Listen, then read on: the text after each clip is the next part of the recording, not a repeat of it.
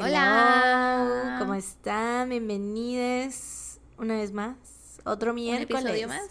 Otro martí miércoles de frutas y verduras a su podcast favorito. No salgas de casa. Tun, tun, tun. Yo soy Sara. Yo soy Mariana. ¿Qué estás buscando? Sentí que algo vibró. Aquí está. Nada más quiero tenerlo. eh, Soy yo. A mi campo de visión. Ya. Es mi corazón. Sí, hasta acá me llegó. Corazón- Gracias. mi corazón vibra cada Sí. vez que empezamos a grabar. Cada vez que me miras. No. No, no, no. No, realmente. Declaraciones de amor. Todos escucharon cómo Mariana me dijo que su corazón vibra cada vez que me mira. Que empezamos a grabar. Que me mira. Porque cuando empezamos a grabar hacemos contacto visual, entonces Cada vez que te, güey, no, sería... It's the same thing. Sería un problema cardíaco, güey. estaría yo generando enfermedades cardíacas. Imagínate. El amor suele ser peligroso. Uno se puede morir de amor aunque digan que no. ¿Qué es el amor sino una combinación de sensaciones, de cosas químicas? Estomacales y cardíacas. Sí. Y supongo que genitales también. Diarrea. Ah, esa, ya, ahí está esa diarrea que tienes también. Ah, sí. Gracias por informarle a los escuchas que tengo diarrea. qué, qué bueno que lo saben ahora. Ya, sí. Llevo unos días malita del estómago. Ya que abrimos la puerta, les voy a contar. Todo empezó el miércoles. y Hoy los es sábado. Patreons, no, otra vez. Es que en el episodio de la semana pasada ¿Qué se, me pasó? se dijeron cosas. Ah, sí, mucho TMI, mucho TMI. Se habló de Demasiado. periodos. Muy específicamente en la intro. la Ups. cara. Ups. Pero bueno, Pero bueno, sí, el TMI de hoy es que empecé con diarrea el miércoles y ya se me quitó la diarrea, pero aún tengo malestar estomacal, como gases y así, flatulencias, pedos. Mi papá dice gases. Cuando le digo, ay, me voy a echar un pedito, me dice, gases, hija. Pedo suena muy feo. Una pluma, ¿no es cierto? Le dice, una pluma. Y cuando... papá también decía es pluma, de güey. viejitos. Sí. Una Sí, sí pluma. es, y cuando se los echa. Dice, ay, está tronando el techo. sí, comediante. Es, sí es. De ahí salí, obviamente. Claro, es hereditario. Sí, sí, sí. Pero bueno. It runs in the family. it runs in our blood. ¿Qué pex? ¿Qué, ¿Qué? hay? ¿Qué hay de nuevo? ¿Qué de qué? ¿Cómo estás? Pues nada, estoy bien. Fíjate que me encuentro, me encuentro bien. ¿Cómo estuvo tu, tu fin de semana? Hoy es sábado, pero hubo fin de semana largo porque ya fue desde, 15 de desde septiembre. antier es como si hubiera empezado el fin de semana. Así es.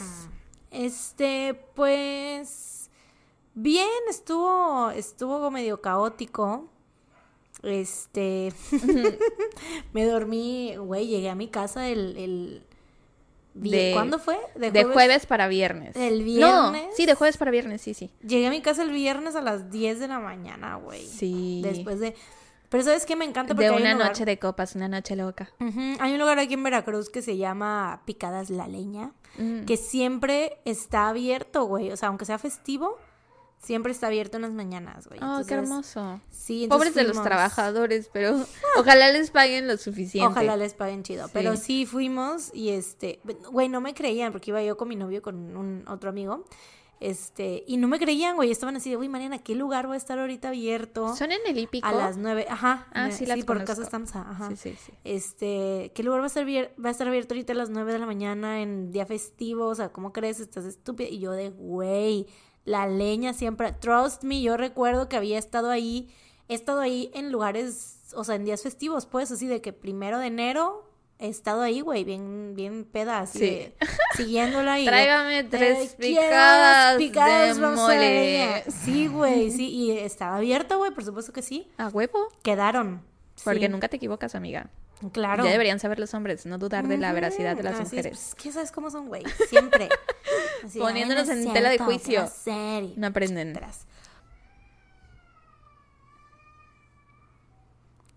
Ay, no, güey, no silenciaste a los niños del caldo de hoy. Güey, entre los niños y tenías los un perros. trabajo, tenías un trabajo. Sí. Se me pasó, lo siento. me lo van a descontar. Está llorando con mucho sentimiento. Pues mucho es que lo estás quemando en agua hirviendo, ¿cómo no? ¿Cómo no va a estar llorando, güey? Sí está en un caldero en este momento. Yo también estaría llorando si estuviera en un sumergida en agua hirviendo, güey. Estúpida. Qué broma tan oscura. Me encanta. Ya sé, I love it. I love it. Pero bueno, este, ¿Y tú qué entonces? ¿cómo te la pasaste? Ah, muy bien, muy bien. Bien. sí. Divertidillo. ¿Comiste pozole? It was fun. Comí pozole, comí frijoles charros, comí tacos al pastor. No sabía que la gente comía frijoles. O sea, tiene mucho sentido porque son frijoles charros, pero no sabía que la gente comía frijoles charros el 15 de septiembre. No sé si todo el mundo, pero pues en casa de mi novio hicieron frijoles charros. Órale. Sí, y este, ajá, taquitos al pastor, ¿qué más? Este, tequila, ¿no? Tequila. Mm. Pero es que, ¿y sabes por qué, por qué duré tanto? Porque empecé a tomar ya bien tarde, güey. Mm, ¿A qué a hora? tomar ya hasta ¿Qué hora es tarde?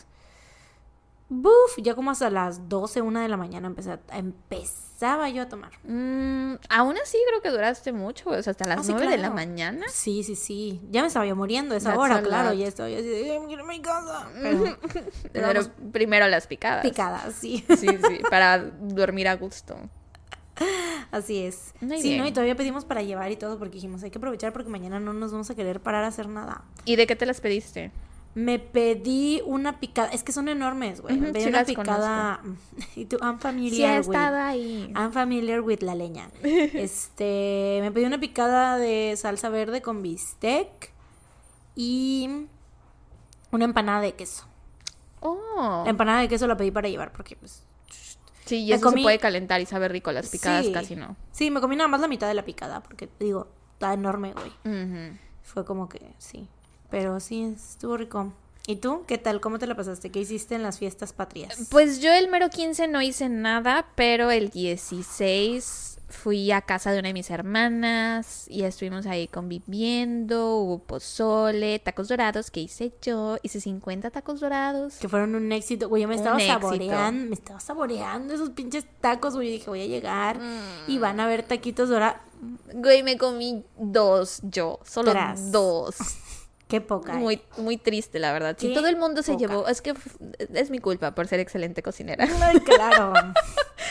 Modesta parte. Y modesta aparte, encima de todo, güey. Graciosa, inteligente, excelente cocinera y modesta. ¿Quién le iba a pensar?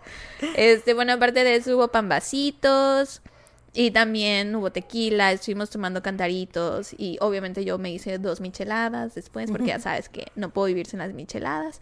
Y me preocupaba, yo no quería tomar porque ven que les digo que ando malita de la panza. Ese día, que fue ayer, este, traía yo todavía muchas náuseas y dije, "Ah, su-". o sea, nada más de oler el tequila estaba yo así de... Este, pero le di un traguito al cantarito y dije, ah, no, sí lo aguanto. Sí, Sí lo me aguanto. entra, sí me me entra. Entonces sí, y me la pasé muy bien. Es que aparte el tequila es, este, te limpia, ¿no? Ah, yo no sé. Yo no sé, yo no sé. Pero, güey, no, no se te hace, o sea, como que, bueno, no sé tú, pero yo normalmente si voy a alguna, o sea, si voy a algún convivio, a una peda o algo, yo no tomo tequila, o sea, sí me gusta y tengo aguante con el tequila, pero no, no es de que yo así, de que escoja, ay, una copa con tequila. No, yo tampoco. ¿Verdad? Pero como es 15, o sea, como que dices, ay, sí se antoja, uh, tequila, viva México. En los convivios, cuando estoy con mi abuelita, sí, güey, porque mi abuelita es bien tequilera y siempre se quiere estar echando sus tequilitas y nunca se los quiere echar sola. Mm. Entonces, pues ahí tiene a las mensas de sus nietas echándose sus tequilas con ella.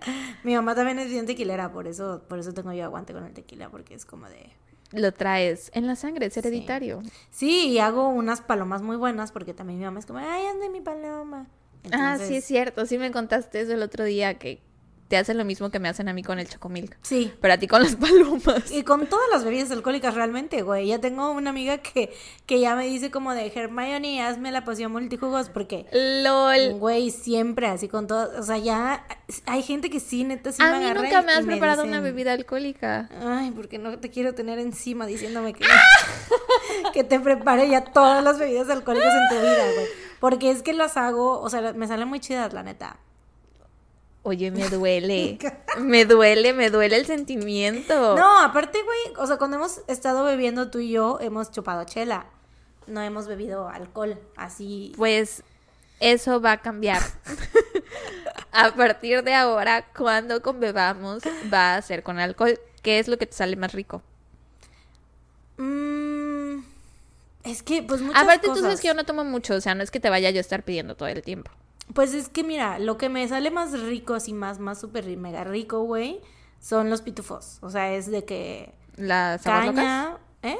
¿Como aguas locas son los pitufos? Ajá, o sea, caña de que Tonayán con Powerade y fresca y este, ¿qué más se le pone? Creo que ya nada más. O sea, pero me sale muy bien, me sale muy bueno, o sea, de que sabe rico, que no sientes que estás tomando caña Mm. Y no te sabe tan fuerte, o sea, te sabe, sí, les, sí te sabe el, el alcohol, pero te sabe más chido, así como cóctel así fancy, ¿sabes? Bueno, it's a date. Me vas a preparar unos pitufos Tonayán. para la siguiente. Tenemos que organizar una pijamada o algo. Siento que vas a, pero vas a terminar bien Gravity, siento yo, güey, vas a terminar Sí, obvio. Güey, aparte creo que he tomado Tonayán como dos veces en mi vida. Uy, no, chica, Entonces sí, no me voy a sabes. poner malita, pero pues ni modo. Para Pues vivir la experiencia. todo sea. Tengo que aprovechar mientras todavía tengo 29. Ay, güey, corte A, tú eres bien así, tú eres bien de que, ay, sí, sí, no sé qué. Corte A, te voy a andar chingando así, oye, ¿cuándo los pitufos? Ay, no, no, pues luego, luego. No, sí, sí. Mira, el día que tú me hagas pitufos, yo hago los tacos dorados. Ah, ya, la próxima yo. semana. No, pero ¿sabes qué? Lo podemos hacer para el concierto de los Betos en Seúl. ¿Cuándo es? Es creo que el 12 de octubre o el veintitantos de octubre, pero sí Mm. En es muy en la madrugada. Ajá, en Busan, en Busan, perdón. Pero sí es Por eso muy- yo dije, ¿cuándo es? ¿Cómo que van a estar en Seúl? No, ah, el de la expo, ¿no? Ajá, pero sí es muy, muy en la madrugada, de que 4.30 de la mañana. El concierto. Sí. Ah, la vamos a estar bien pedas. Yo sí güey, jalo, no güey, yo sí a- O sea, jalo. yo también jalo, güey, pero no lo vamos a. No nos vamos a acordar de nada al día siguiente, Mira, güey. En Twitter, güey, que Jimmy hizo qué. Podemos empezar a beber. O sea, pero es que si lo van a transmitir en YouTube, a lo mejor lo dejan ahí, ¿no? Ah, sí, en YouTube. Sí, lo van a transmitir en YouTube. Mm. Creo. No es en Weavers. Don't quote me on that. A Según ver, yo es en Weavers. O sea, es gratis, pero en Weavers. a ver, a ver, a ver. Porque también Y lo van a Que pasar en por eso han estado haciendo ahorita los en vivos y así en Weavers, porque están ahí midiendo las aguas con el Weavers, güey. A ver, a ver, a ver. Por eso hicieron el Hobby Palooza, lo transmitieron en Weavers, porque estaban midiendo las aguas según yo. A ver, dice que sí es en, en octubre, el 15 de octubre, y que lo van a transmitir en Weavers y en Naver. Naver. Pensé que también iba a ser en YouTube. No, ya ves, dije que en Weavers.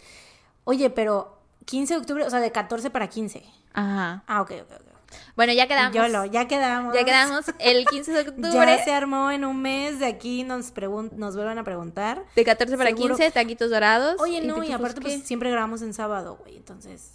Pero el sábado va a ser 15. Ujú, por eso, por eso. Lo vamos a decir, vamos a comentarlo. Ah, bueno, entonces el 15, el episodio que grabemos ese día, vamos a estar bien crudas. Ujú. Entonces, brace yourself. Pero les va, miren, va- van a haber historias, les vamos a contar cosas. Van a ver anécdotas. Ujú. Eh, ¿Cómo dice? A ver qué sale. Memorias, memoranzas, vividuras, Remembranzas. remembranzas. Va a haber de todo. Esperemos que se haga y que nos la pasemos bien. Esperemos. Yo digo que sí. Yo también digo lo mismo. Aparte es muy barato, güey. El Tonayán es baratísimo.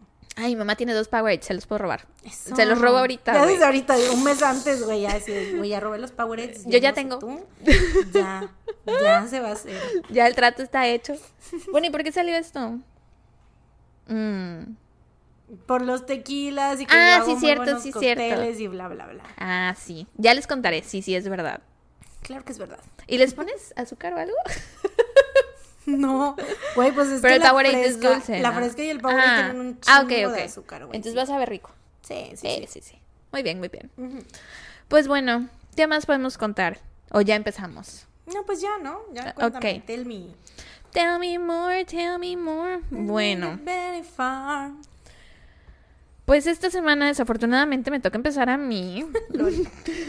Yo creía que de le tocaba empezar a está- Mariana. Sara está súper feliz. Así, y yo estaba como de, ay, me toca empezar a mí, ¿verdad? Y Sara, sí, te toca empezar a ti, no sé qué. Y yo así de, checo el Instagram, así, just to make sure. Y así de, oye, pero Te toca Te empezar a toca ti, empezar perra a ti. del Yo mal. empecé la última vez que grabamos. Sí, episodio es que yo recordaba la última vez que grabamos, pero fue, para Patreon. Patreon. Y ahí sí empecé yo, maldita sea.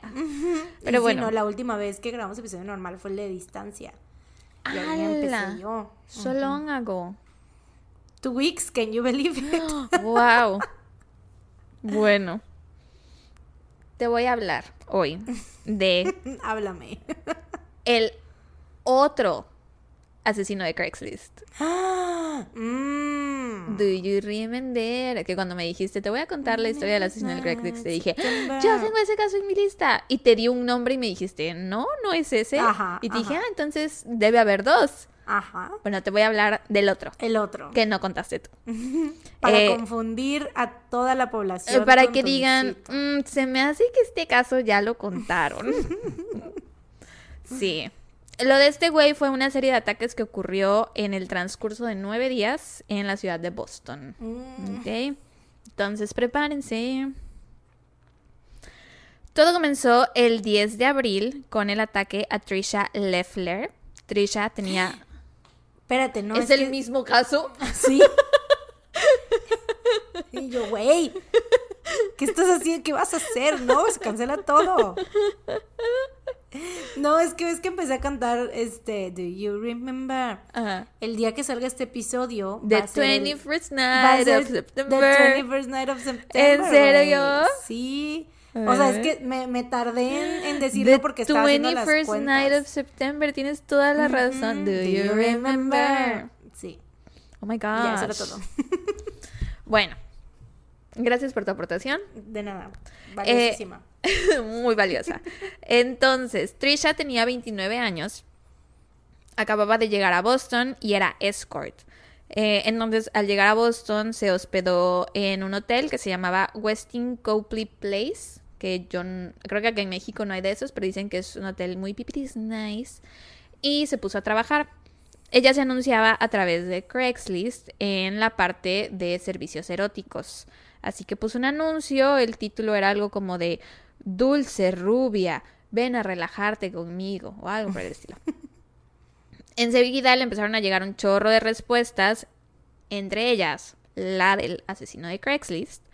Se quedó de ver con él en su habitación de hotel y cuando llegó ella pues se sintió muy aliviada porque aparentemente físicamente este hombre parecía súper normal, o sea, se veía cero amenazante, no era la clase de hombre que ves y enseguida dices, ah, verga, me voy a cruzar la banqueta por si las moscas. No, o sea, se veía totalmente normal. Era un tipo joven, alto, guapo, rubio. Eh, Lo describen como un All American Boy, o sea, Mm. como el típico morro gringo, no sé, como ¿qué es un All American Boy, güey? No sé, güey. Pues es esto, alto, rubio y guapo, al parecer. Tienen Según- alta autoestima. Según la, según la Según. gente blanca. Según. Según la white people. Qué burro. O sea, sí, güey. ¿Quién más te va a decir ese? Ay, un alguien americano, güey. Ya sé, ¿Quién dijo eso? Alguien racista, claro. güey, y aparte estaba viendo, en mis fuentes tengo un video de una morra que es este inglesa y ella se queda así, no sé qué significa eso, o sea, aquí nadie dice an all English, boy, Aquí ¿no? Tampoco un vato súper mexicano. Sí, güey, ¿qué significa ¿Qué- qué- eso? What the fuck is that, güey? No sé. Pero bueno, así lo Ah, describen. no, la América. Güey, qué asco. Ya sé. Eh, gringos, güey. La neta.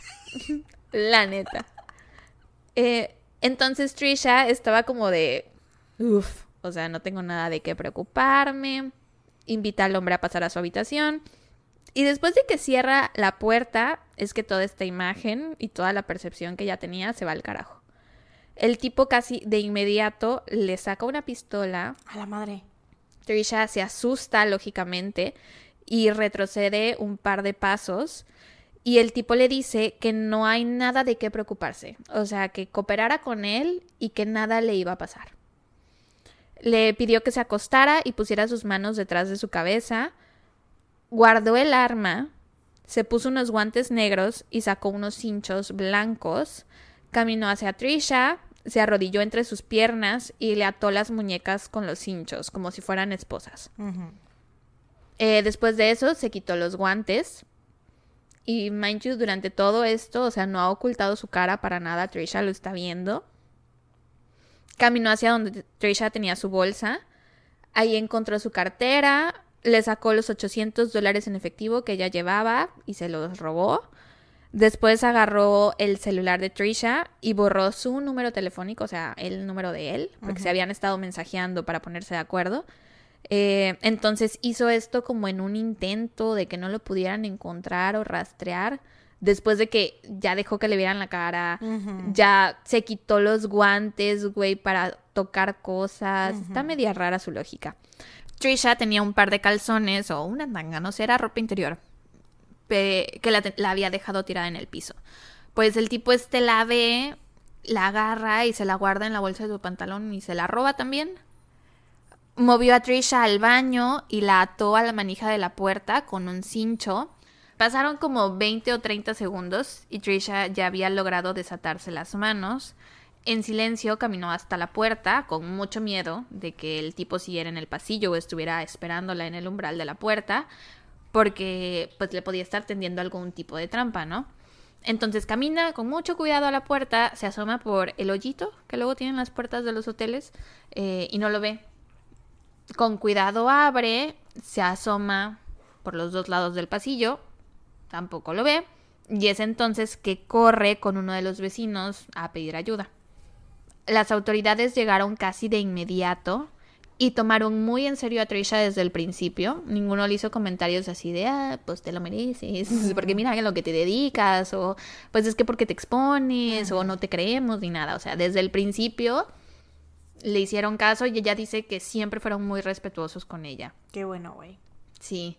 Eh, entonces... Has estado contando casos de que... De buenos policías, ¿verdad? es para levantar la, moral.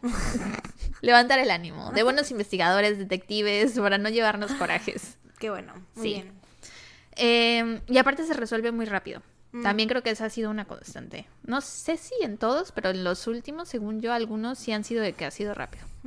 Anyways, ella les cuenta todo y pues al estar en un hotel hay cámaras de seguridad por todas partes, revisan el material y encuentran a un tipo que encajaba con la descripción que Trisha les había dado. Toman unas capturas de pantalla, se las enseñan y ella les dice así de sí, ese es el tipo que me atacó. Pero si ves las capturas de pantalla, la verdad es que no se distingue la cara del hombre. O sea, solo se ve a un güey grandote con jeans, chaqueta negra y gorra y nada más. No se le distingue la cara. Y aparte de eso, eh, aparte de las de los videos, tenían las huellas dactilares del tipo que, pues, güey, ¿para qué, se ¿para qué se puso los guantes? Para después quitárselos, güey, es estúpido. Porque no iba, seguramente no le jalaba el celular, güey. Pero esto fue en 2009 ah, no, sí, ya habían ¿ya touch? Sí, ¿no? No sé.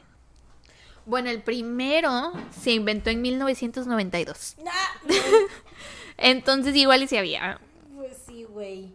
O sea, te digo, a mí me son... Ya habían iPod Touch, güey, o sea, en aquel entonces, o sea, según yo. Sí, iPod sí, pero me acuerdo que uno traía el iPod y aparte traía su celular. El iPhone 3 o 2, esos ya eran touch también.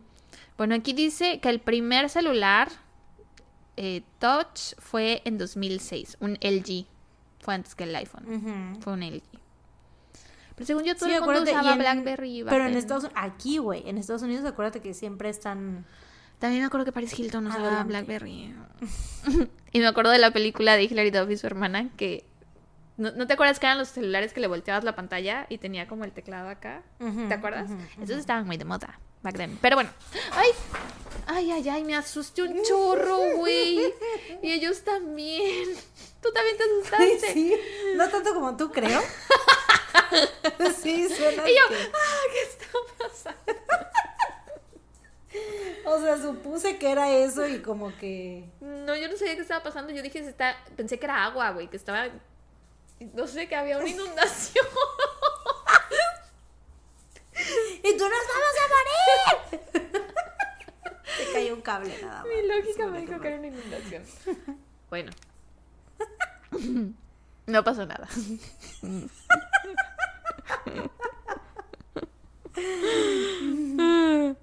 bueno, sí, el celular. Tal vez era Tal vez. Tal vez, quién sabe. Igual con el guante a lo mejor no le podía mover a la bolita del Blackberry si era Blackberry igual. Pues sí, puede ser. Eso sí es cierto. Pero ¿por qué no le pasó un papelito o algo para limpiarlo, güey? O sea, qué bueno que no lo hizo. Pero ¿por qué no lo hizo? That's the question. Por tonto, por estúpido. Muy, muy tonto. Pero bueno. Este... mm, pa, pa, pa. Ajá, revisan las huellas, pero no coincidían con nadie que ya tuvieran en la base de datos. Entonces, pues, en ese momento no le sirvió para nada. Pasaron cinco días y Trisha recibió una llamada de los investigadores diciéndole que vaya a la estación, que porque tenían nuevas fotos para enseñarle. Ella va, le enseñan las fotos, son del hombre caminando por el lobby de un hotel, le preguntan si es su atacante y ella les dice que sí, que seguro son de antes de que hubiera subido a su habitación aquel día. Y entonces los investigadores le dicen que no, que esas fotos son de otro hotel, que porque el tipo había vuelto a atacar y que esta vez había asesinado a alguien. Ujú. Julissa Brisman era una joven de 25 años que soñaba con ser modelo y actriz. Quienes la conocieron dicen que tenía una vibra muy bonita, que era muy optimista eh, y que tenía una sonrisa bonita, o sea, que es el que cuando sonreía con la boca se le sonreían las cejas también, no sé, como que Ay, sonreía como- con toda la cara. Sí, güey, como yo un coquito que él sonríe primero con los ojitos. Ajá, sí, con los ojos sí, pero por ejemplo las cejas, no sé cómo sonríen las cejas. Pues también a John Coquito también sonríe con las cejas, déjame decirte. Con sus Como orejas que también. Las alza un poquito para acá y como que los ojitos los hace así es como que sonríe con toda la cara también. Ah, bueno, pues a lo mejor era así, porque sí dicen que sonreía con sus cejas. Eh, había vivido en Nueva York por un tiempo, ahí salía mucho de fiesta y tomaba mucho y dicen que como que andaba en malos pasos, pero para cuando se mudó a Boston ya le había dado un cambio radical a su vida, ya no tomaba, se había cambiado el look y estaba haciendo todo lo posible por comenzar su carrera. Y de mientras, de mientras, De mientas. y de mientras, para pagar sus deudas, bueno, sus gastos, trabajaba en un salón de bronceado y en sus tiempos libres se dedicaba a dar masajes eróticos anunciándose a través de Craigslist. El 13 de abril del 2009, un hombre cuyo username era Andy respondió a uno de los anuncios de Julissa, que usaba el sobrenombre de Morgan. Se estuvieron mensajeando y mandando correos por un buen rato. El tal Andy desde un celular desechable. Eh, Julissa le dijo que estaba de visita en Boston por tres días nada más y que tenía una habitación en el piso 20 del Hotel Marriott, que también es un hotel muy pipiris nice. Andy le respondió que él también estaba de visita en Boston y que le gustaría agendar una cita con ella para después de las diez y media de la noche de ese mismo día o de la noche siguiente, que él podía cualquiera de los dos, pero prefería que fuera al día siguiente. Julissa le dice que ya puede cualquier día y entonces acuerdan verse mejor a las 10 pm del día siguiente, que era 14 de abril. Ese día el hombre llegó a las 9.41 pm, un poco más temprano de la hora acordada. Le llamó a Julissa para informarle que ya estaba ahí. Y ves que digo que ella trabajaba eh, en un salón de bronceado, que era como su trabajo de día. Bueno, su jefa del salón de bronceado será como su pimp, por así decir. No entendí bien eso. No sé si el salón de bronceados estaba en el hotel también, no sé. Pero la cosa es que, bueno, no era su pimp del todo, porque la señora no se quedaba con dinero. Lo que hacía esta señora era filtrar los clientes que Julissa iba a ver para darles masajes. Eh, entonces Julissa, el número de teléfono que le daba a sus clientes para que le llamaran era el número de la señora, el de su jefa. Como para que su primer encuentro fuera con su jefa de los masajes y no directamente con ella, por si acaso había algo raro. No sé qué habilidades tuviera esta señora, si era karateca o algo, güey, porque se arriesgaba ella. Detector de mentiras. No sé. Pero bueno.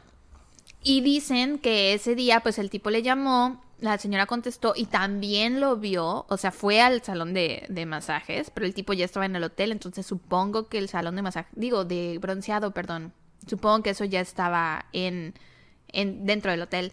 Este, la señora lo ve, bastante inofensivo, y le habla a Julissa y le dice, oye, ya llegó tu cliente de las 10, llegó un poco temprano, pero pues todo bien, y Julissa le dijo, ah, ok, bueno, que suba a mi habitación. Apenas el tipo entra a la habitación, le saca la pistola a Julissa. Mm. le ató las muñecas igual que a Trisha y no sabemos bien qué pasó con exactitud, pero se cree que ella intentó defenderse y que eso no le gustó a él, porque ves que a Trisha le dijo así de si no, o sea, si cooperas no te va a pasar nada, pues al parecer Julissa, entre comillas, no cooperó. Em, la cosa es que a las 9.59 pm, una persona que estaba en una habitación de ese mismo hotel, en ese mismo pasillo, escuchó una pelea y escuchó dos disparos. Y entonces se asomó por el pasillo para ver qué pasaba y vio a una mujer, que era Julissa, tirada en el piso toda cubierta en sangre. Tenía una fractura en el cráneo y había recibido dos disparos en el pecho. La encontraron con la mitad de su cuerpo dentro de la habitación y la mitad en el pasillo, o sea, porque todo esto pasó en la puerta. Ahí fue que, o bueno, eso se entiende, que enseguida el tipo le sacó la pistola a ella, dijo, porque fue muy rápido. Llegó a, las nueve, a las 9.41 y a las 9.59 ya estaba pasando esto. Este, se entiende que enseguida ella como que peleó con él, el tipo la golpeó y después le disparó y al momento de él salir, supongo que el cuerpo de Yulisa cayó y por eso quedó mitad dentro, mitad fuera. eh, fue llevada de inmediato al hospital, pero desafortunadamente falleció a la hora a causa de sus heridas. Y güey, estaba a una semana de cumplir 26 años. Mm. Sí, iba a ser su cumpleaños. Qué triste. La policía inmediatamente conecta el asesinato de Julissa con el ataque a Trisha. Y como las conoció a las dos a través de Craigslist, los medios de comunicación comenzaron a referirse a este hombre como el asesino de Craigslist. Eh, como los dos ataques de los que sabían hasta ese momento habían ocurrido en muy buenos hoteles y estaban, los dos estaban en el centro de Boston, los investigadores montaron guardia en todos los hoteles del centro que pudieron por si llegaban a ver a un hombre que se pareciera al de las capturas de pantalla de los videos de seguridad. Y güey, dos días después del asesinato de Julissa, el tipo atacó a su tercera víctima, una stripper cuyo verdadero nombre no se sabe. En un documental que vi se refieren a ella como Amber, eh, así que ese va a ser el nombre que voy a usar. Amber se anunciaba, en, se anunciaba en Craigslist también y ofrecía lap dances privados, o sea, bailecitos, en su habitación de hotel. Ella se quedaba en un Holiday Inn en Rhode Island, a 96 kilómetros de Boston, o sea, donde lo estaban buscando, no estaba. El tipo le contestó uno de sus anuncios y acordaron verse el 16 de abril. Ella le abre la puerta de la habitación y apenas el tipo entra y cierra la puerta, lo mismo, le saca la pistola.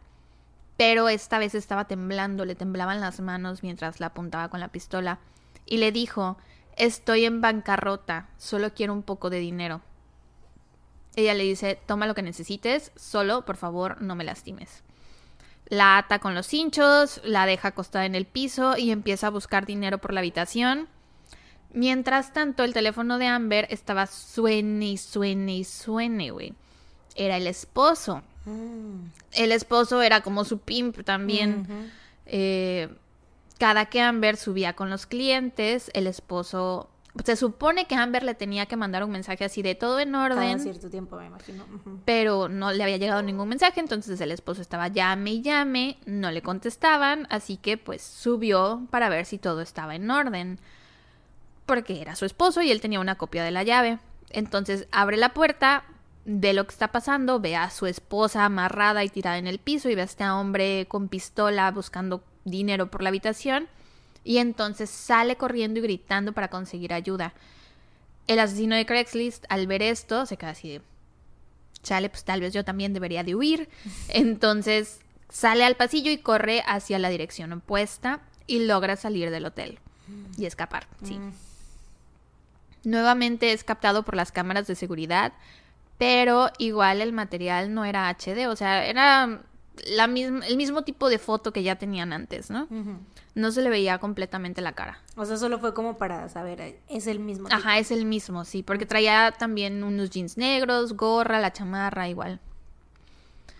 Y entonces, una de las amigas de Julissa, que fue la segunda víctima a la que asesinó, pues estaba haciendo como su investigación por su cuenta y logra acceder a los correos electrónicos que el tal Andy le había estado mandando a Yulisa.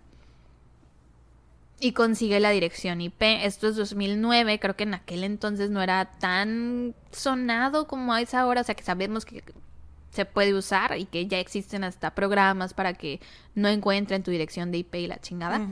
Entonces ella va con la policía y les dice, miren, tengo esto y esta es su dirección de IP, ¿no? O sea, chequen de dónde viene. Y entonces esta dirección los lleva hasta un departamento que estaba a nombre de un tal Philip Markov. ¿Quién es este tal Philip Markov? Era un joven de 23 años, nacido Mm. el 12 de febrero de 1986. Ala, bien joven y acuario aparte. Sí, güey. Brillante estudiante de medicina, atractivo, comprometido en matrimonio con su novia de hace muchos años. Quienes lo conocían lo describen como un buen joven, amable, respetuoso, gracioso, inteligente. Sus papás eran divorciados, pero se habían vuelto a casar.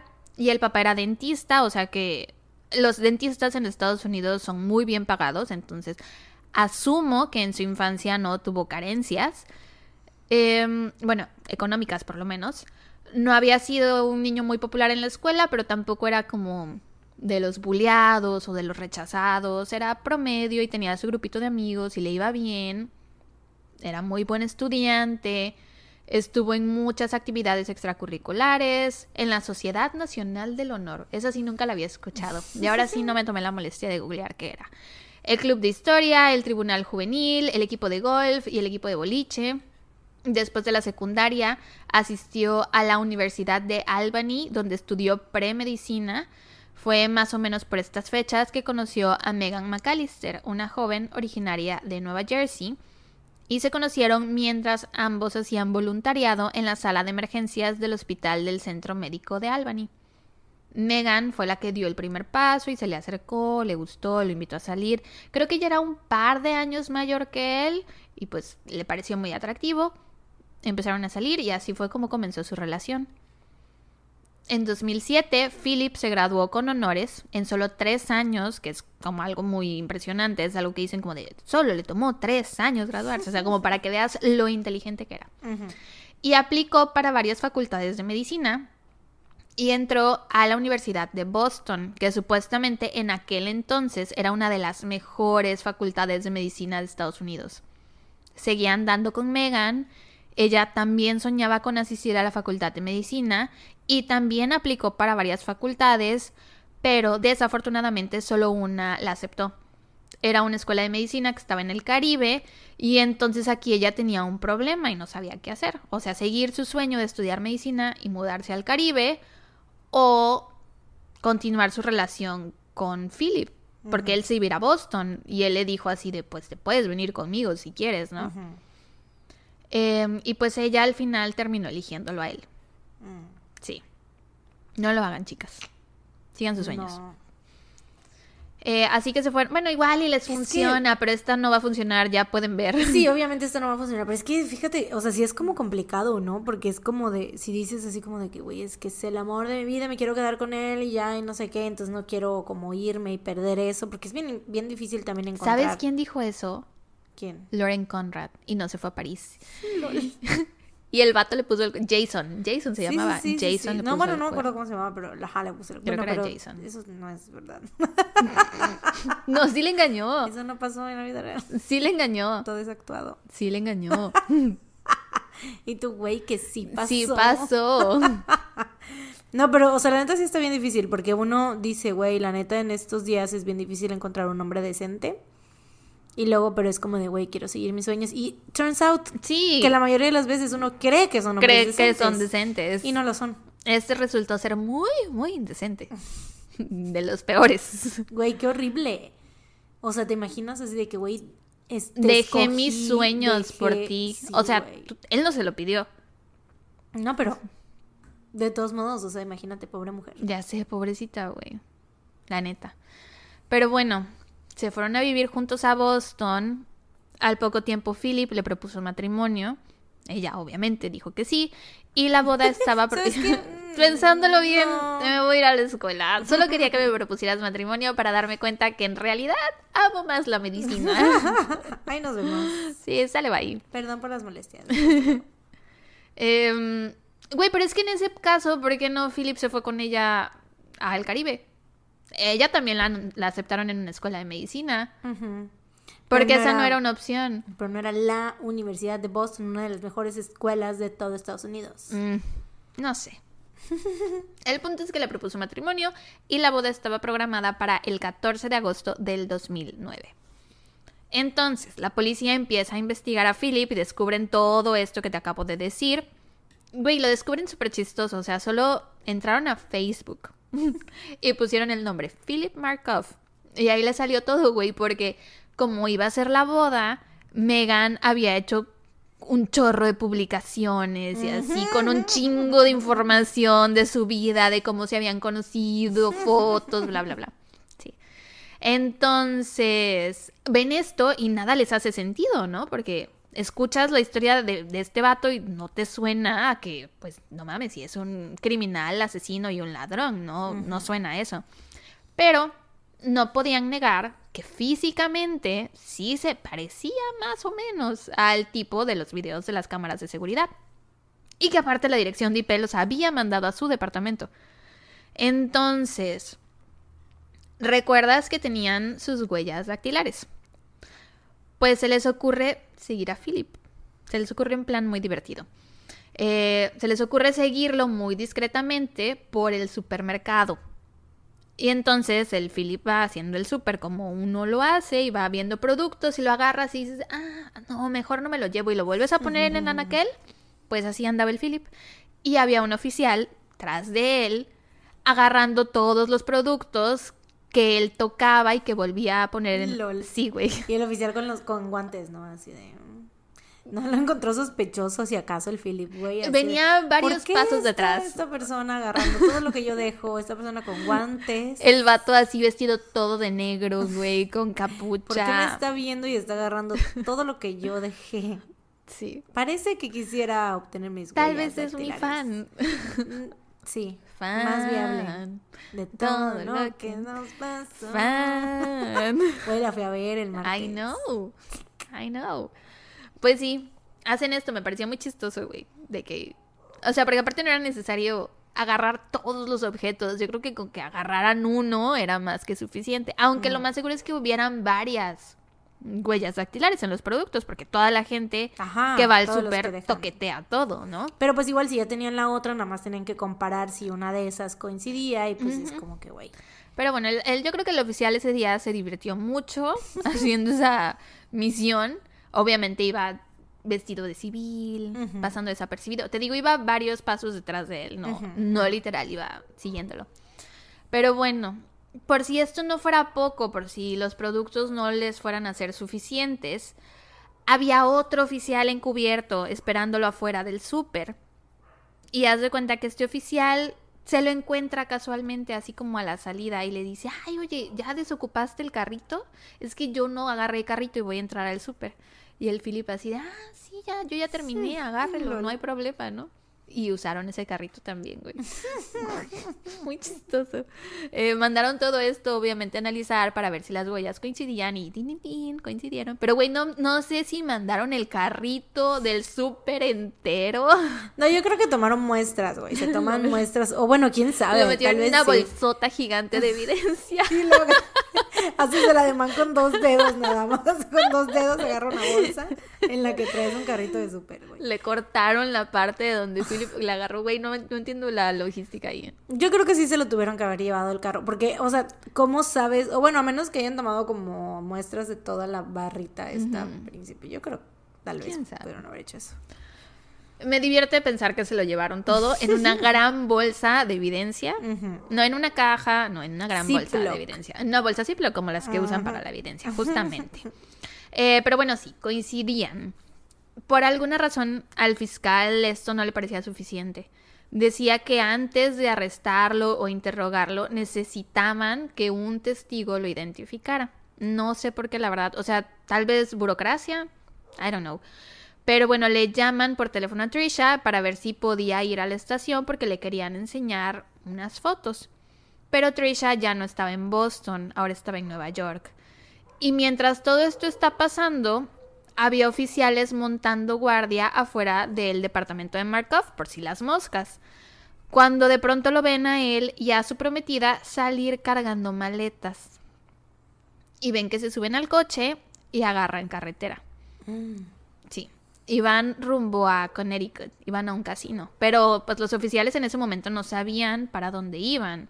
Eh, solo sabían que no podían dejarlo que cruzara las líneas estatales porque entonces se saldría de su jurisdicción.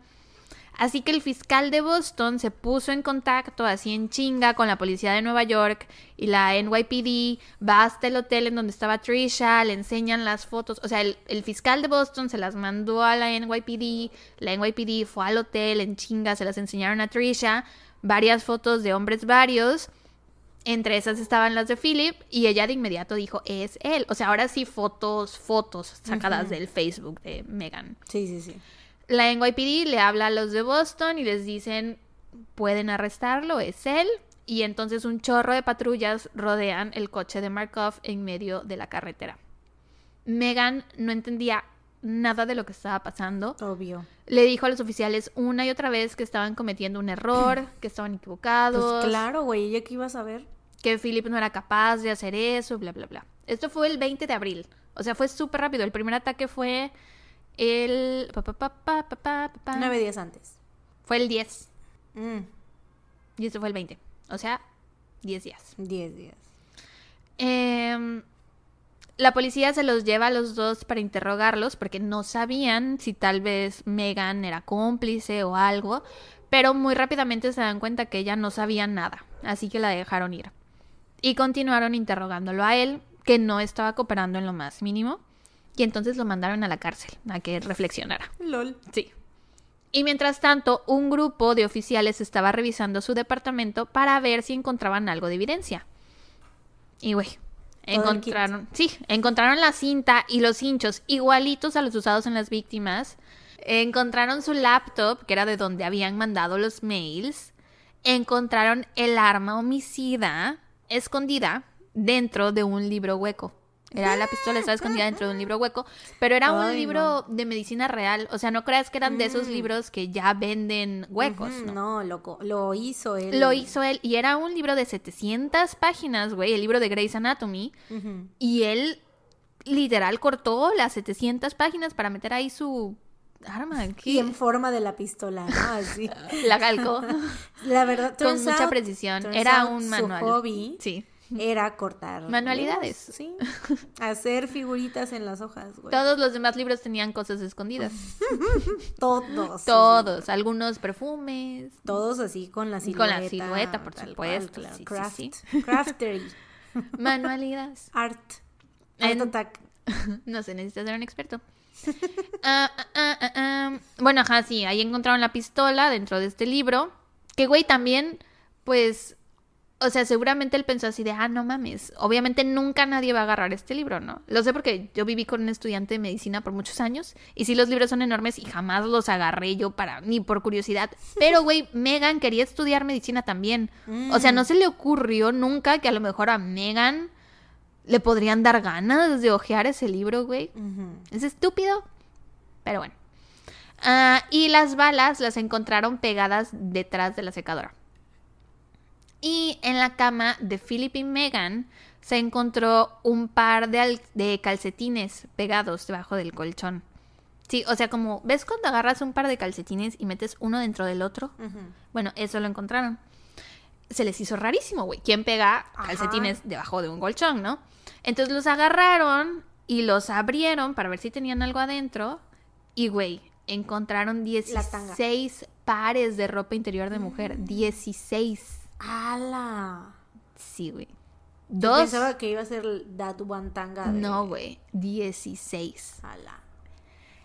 Esa vez de Trisha le robó dos, entonces dos de los calzones o ropa interior que se encontró eran de Trisha. Otros dos pertenecían a Amber, eh, que fue la tercera víctima. Los otros 12, quién sabe. Mm. No, o sea, esto podría significar que hubo más víctimas. O sea, porque suponiendo que se llevaba dos pares por víctima, habría por lo menos otras seis mujeres, porque no pertenecían, ninguno era de Yulisa, que fue la, a la que asesinó, y ninguno era de Megan. Entonces, quién sabe quién eran. Eh, desafortunadamente nunca fueron identificados. La policía no sabe a quiénes le pertenecían estos calzones. Chale. Sí. Pero esto sí cambió un poco el caso, porque hasta este momento creían, porque no violó a ninguna de las víctimas, ¿no? No las agredió físicamente. Bueno, Julissa la asesinó, pero bueno, por esta teoría que tenían de que ella se había intentado defender o lo que sea, ¿no? Sí, ninguna la había agredido sexualmente, Ajá. ni las había... Entonces, pues esto cambió un poco el caso porque ellos creían que eran motivos económicos, que lo estaba haciendo por robo. razones económicas, ajá. Pero ya ver que tenía todos los calzones ahí pegados debajo de su colchón, o sea, ¿para qué se lleva recuerditos? Tal vez lo hacía entonces por otras razones. Y de hecho, una compañera suya de la universidad salió a decir que una noche Philip intentó atacarla. La puso contra la pared en un rincón del edificio en donde vivían y estaba intentando besarla. Y ella le decía que no, que la dejara en paz, que solo eran amigos y lo empujaba, pero el güey estaba grandote, no lo podía empujar. Eh, y ella estaba, o sea, ella tenía muchísimo miedo porque este era un lado de Philip que ella nunca había visto. Afortunadamente, un amigo de ella pasó por ahí en ese momento y le quitó a Philip de encima y ya ella salió corriendo y pues no le pasó nada, ¿no? Pero pues podría ser que entonces Philip sí tenía como una onda de sobrepasarse, ajá, sí. Después de eso salieron todavía más cosas. Encontraron que Philip se había suscrito a un sitio web llamado alt.com, que era como una especie de página porno, pero con un foro donde la gente podía platicar. Algo por el estilo. Y Philip se había hecho un perfil ahí con el correo que era sexaddict 5385 arroba yahoo.com. O sea, adicto al sexo. 5385 arroba yahoo.com. Su perfil decía que le interesaba lo del BDSM, cadenas, cuerdas, que buscaba mujeres o travestis, que quería ser dominado y que quería probar todo lo que existiera en el mundo. En mayo del 2008, Phillips estuvo mensajeando con una mujer trans. Habían intercambiado fotos medio explícitas, pero nunca se conocieron en persona. Luego, en enero del 2009, Philip intentó contactar de nuevo a esta mujer, pero igual no se vieron en persona. Después, Philip se metió a Craigslist y usaba distintos correos y usernames para contestar anuncios que varios hombres hacían en una sección de Craigslist que ya no existe hoy, que era M4T, Men Looking for Transvestites. Em, y él a veces se hacía pasar por mujer, pero nunca concreta, o sea, nunca de nada de esto, nunca se encontró con nadie. Mm, Nunca nadie accedió a verlo jamás. Qué bueno, ¿no? qué Por bueno. suerte. Em, y pues bueno, entonces algunos psicólogos que se involucraron en el caso dijeron que la imagen que Philip presentaba ante la sociedad estaba como en guerra con quien él era en realidad, ¿no? Que parecía llevar una doble vida. Güey, imagínate a la pobre esposa, la... Sí, ya, Megan, ya que güey. no, No, estaban la- prometidos. La, pobre Megan, güey. Güey, sí, porque, o Eso sea, enterarte de que tu pinche, o sea, como- todo esto que es como todo un pinche océano que hay detrás, güey. Es como la punta de, ella ve la punta del iceberg y abajo toda esa monstruosidad, güey, qué horror. Güey, y la neta, qué poca madre, porque si él quería explorar su sexualidad, pues ok, pero lo mínimo que podía hacer era decirle, porque güey, ¿qué tal que se le Claro. pegaba algo? Y le pegaba algo a ella.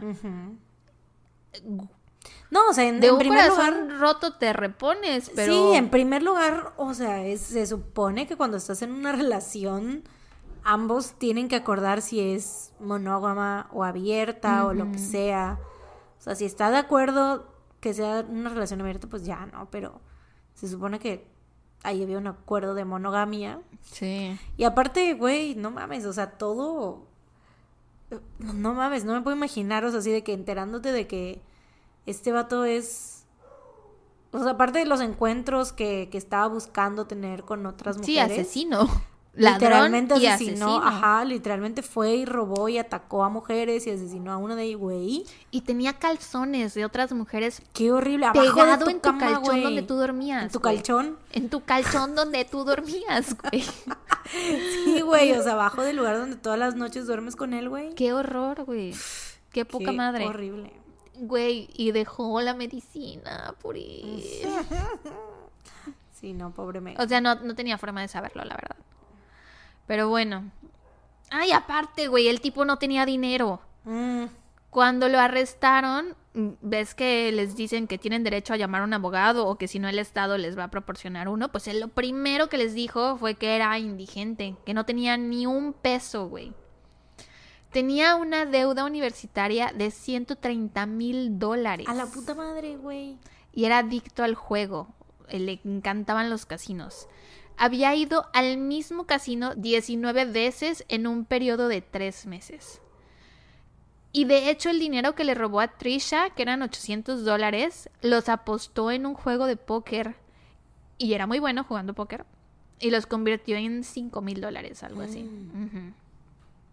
Y con todo esto, la verdad es que el motivo para mí es muy incierto. Porque o sea, ¿fueron crímenes sexuales o solo quería dinero para saldar su deuda universitaria? Pero, güey, o sea, eran 130 mil dólares. ¿Cuánto dinero planeaba robar? ¿O planeaba robar cantidades pequeñas para después ir a apostarlo y hacer crecer ese dinero? Eran ambas cosas, o sea, era motivo sexual y económico y lo hizo las dos al mismo tiempo. No tengo idea, para mí es muy, muy confuso, porque el que guardara las- los calzones y los guardara debajo de su cama, ya, para mí ya hay, hay algo sexual, ¿no? Pero al mismo tiempo no las violó. Yo creo que es, era más como lo de. Ay, no sé, güey. Hay varias cosas. Porque en primera, sí se atrevió a matar a alguien, ¿no? O sea, sí estaba así de que pasa algo mal y yo mato, ¿no? O sea, ya estaba en Ajá. ese. Y luego lo volvió a hacer. No fue como que, ay, ya me espanté, ya no lo voy a volver Sí, lo a hizo a los dos días. Lo volvió, güey, sí. Entonces es como que estaba dispuesto a asesinar, ¿no?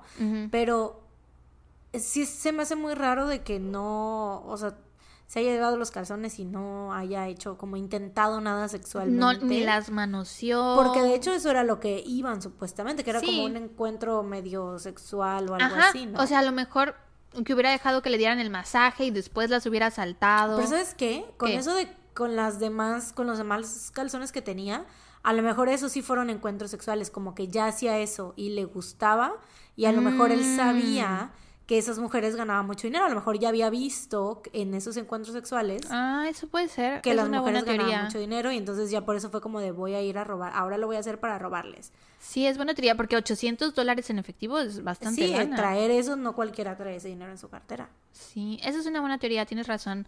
Yo lo que pensaba era que habían sido otras personas, otras mujeres a las que había asaltado y que les había robado los calzones, pero que no, no habían denunciado o que habían sido en otros estados o algo así, que por eso.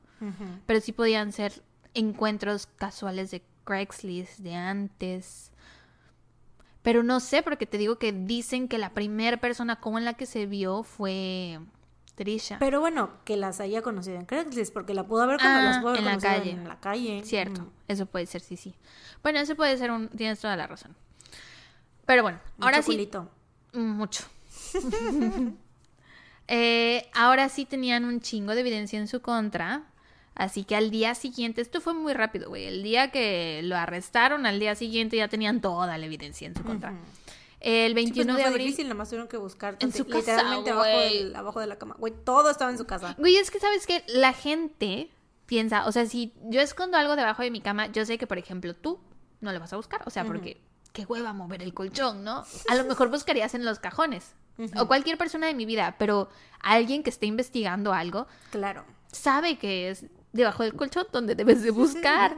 Entonces, ¿por qué si la gente sabe eso? Porque lo hemos visto en miles de películas, ¿por qué siguen escondiendo cosas debajo del colchón, güey? Porque creen que no los van a encontrar. O sea, creen que él no va a llegar a eso, pues. O sea, creen que Güey, este tipo yo creo que estaba muy confiado. o sea, porque no demasiado. se tapó la cara. súper como si nada. Yo creo que pensaba que no, no iban a tomar en serio a estas chicas Ujú. por ser trabajadoras sexuales, que les iban a tirar de locas o que iba a ser, ay, es su palabra contra la mía, yo soy un estudiante de, misi- de medicina, un Claro. All American Boy. Le van a creer a ella o a mí que soy un All American Boy. American boy, American American boy. Take me on a trip I like to go somewhere. Sí, güey. Pero bueno. mm, te digo, lo, lo- el 21 de abril del 2009, Markov fue acusado del asesinato de Julissa Brisman y del robo de Trisha y de Amber. Markov tuvo varios intentos de suicidio mientras estaba en la cárcel. Trigger warning.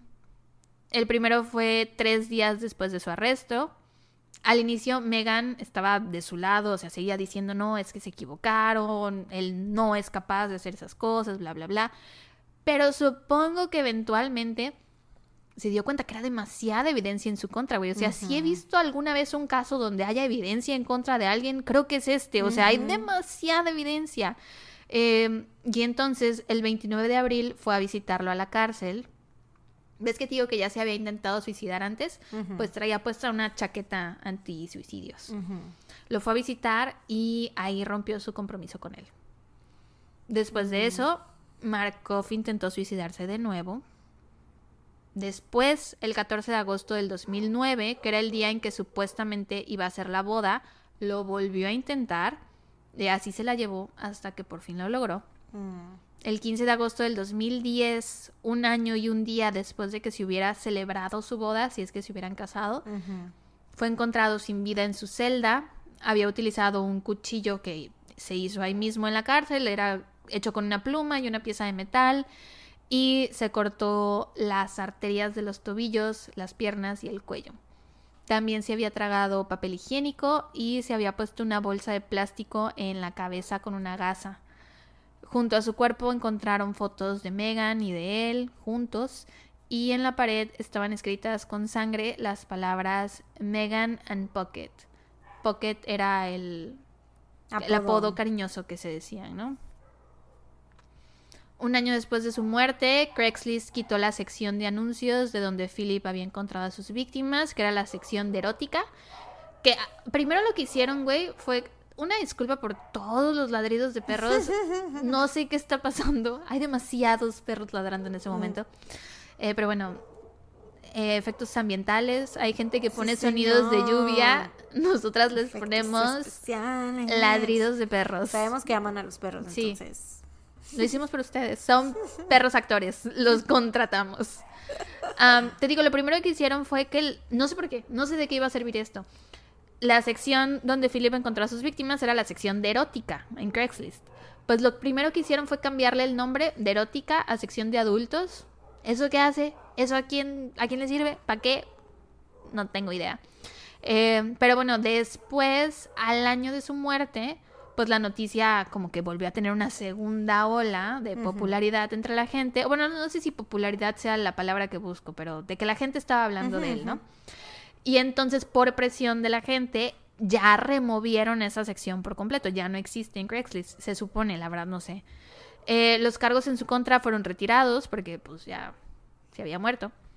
Eh, algunas personas piensan que se quitó la vida porque no quería causarle más pena a Megan porque de haber ocurrido el juicio ella hubiera sido llamada a testificar. Pero pues hay otras personas que dicen que lo hizo para ahorrarse la pena a él porque pues él era un All American Boy. ¿Cómo lo iban a estar enjuiciando, güey? Entonces, No, yo creo que sí fue por Megan, güey. O sea, claramente. por el nombre en la... Las fotos, güey, el nombre con sangre, o sea, clara. Y el día en el que lo hizo, güey. Sí. Claramente sí fue por eso, güey. O sea, que. Pues sí, güey. ¿Qué- La neta la cagó. O sea, Eh, pero- tenía Ajá, todo para ser feliz. Pero es muy triste, ¿no? O sea, no de que Megan lo hubiera perdonado, porque obviamente, o sea, eh, creo que eso es imperdonable. Pero qué triste que, o sea, a pesar de, de que estuviera buscando otras, otros encuentros, ay, probar cosas nuevas, sí Ujú. amara a Megan. O sea, ¿por qué los hombres son así estúpidos, güey? Son estúpidos pendejos ¿Por qué imbéciles, si güey. aman a alguien, le ponen el cuerno, güey? ¿Por Son qué? idiotas, güey, son idiotas. Y es que a veces como que ese... se- es que se dejan llevar demasiado por ese deseo sexual, güey, por sus cosas sexuales, güey. El otro día estaba Literalmente viendo... sí piensan con la otra cabeza, güey. De verdad, sí. El otro día estaba viendo un podcast que decía que muchas veces, no siempre, pero muchas veces, cuando los hombres son infieles, simplemente es algo sexual, ¿no? O sea, que de verdad sí aman hombres en parejas heterosexuales con mujeres. Este, sí aman a sus novias o a sus esposas, lo que sea, pero pues esto, ¿no? Les pone más la otra cabeza. Y que por el contrario, o sea, que, que las engañan estando enamorados de ellas. Y que por el contrario, cuando una mujer es infiel, una mujer en una Es relación ella no ama. heterosexual con un hombre, muchas de las veces, no siempre, es porque ya no ama a su pareja. Y eso me pareció muy interesante, porque, güey, aquí, pues el vato se mató. Porque él...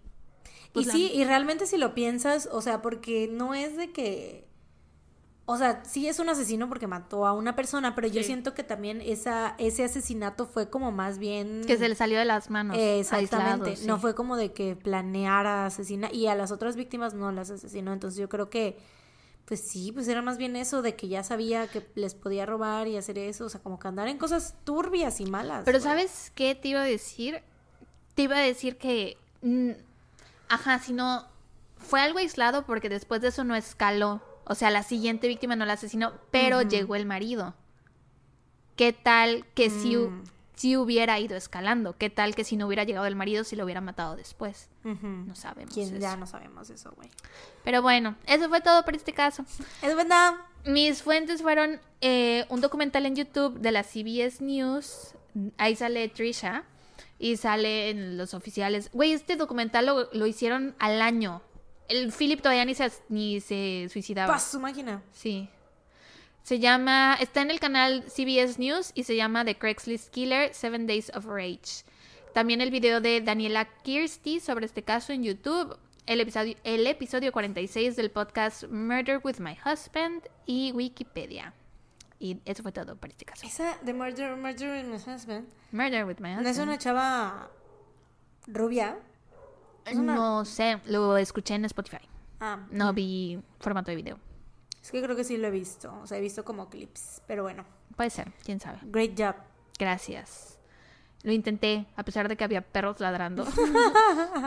Ustedes no saben, pero You did amazing. I'm easily triggered Sí. por ladridos de perros.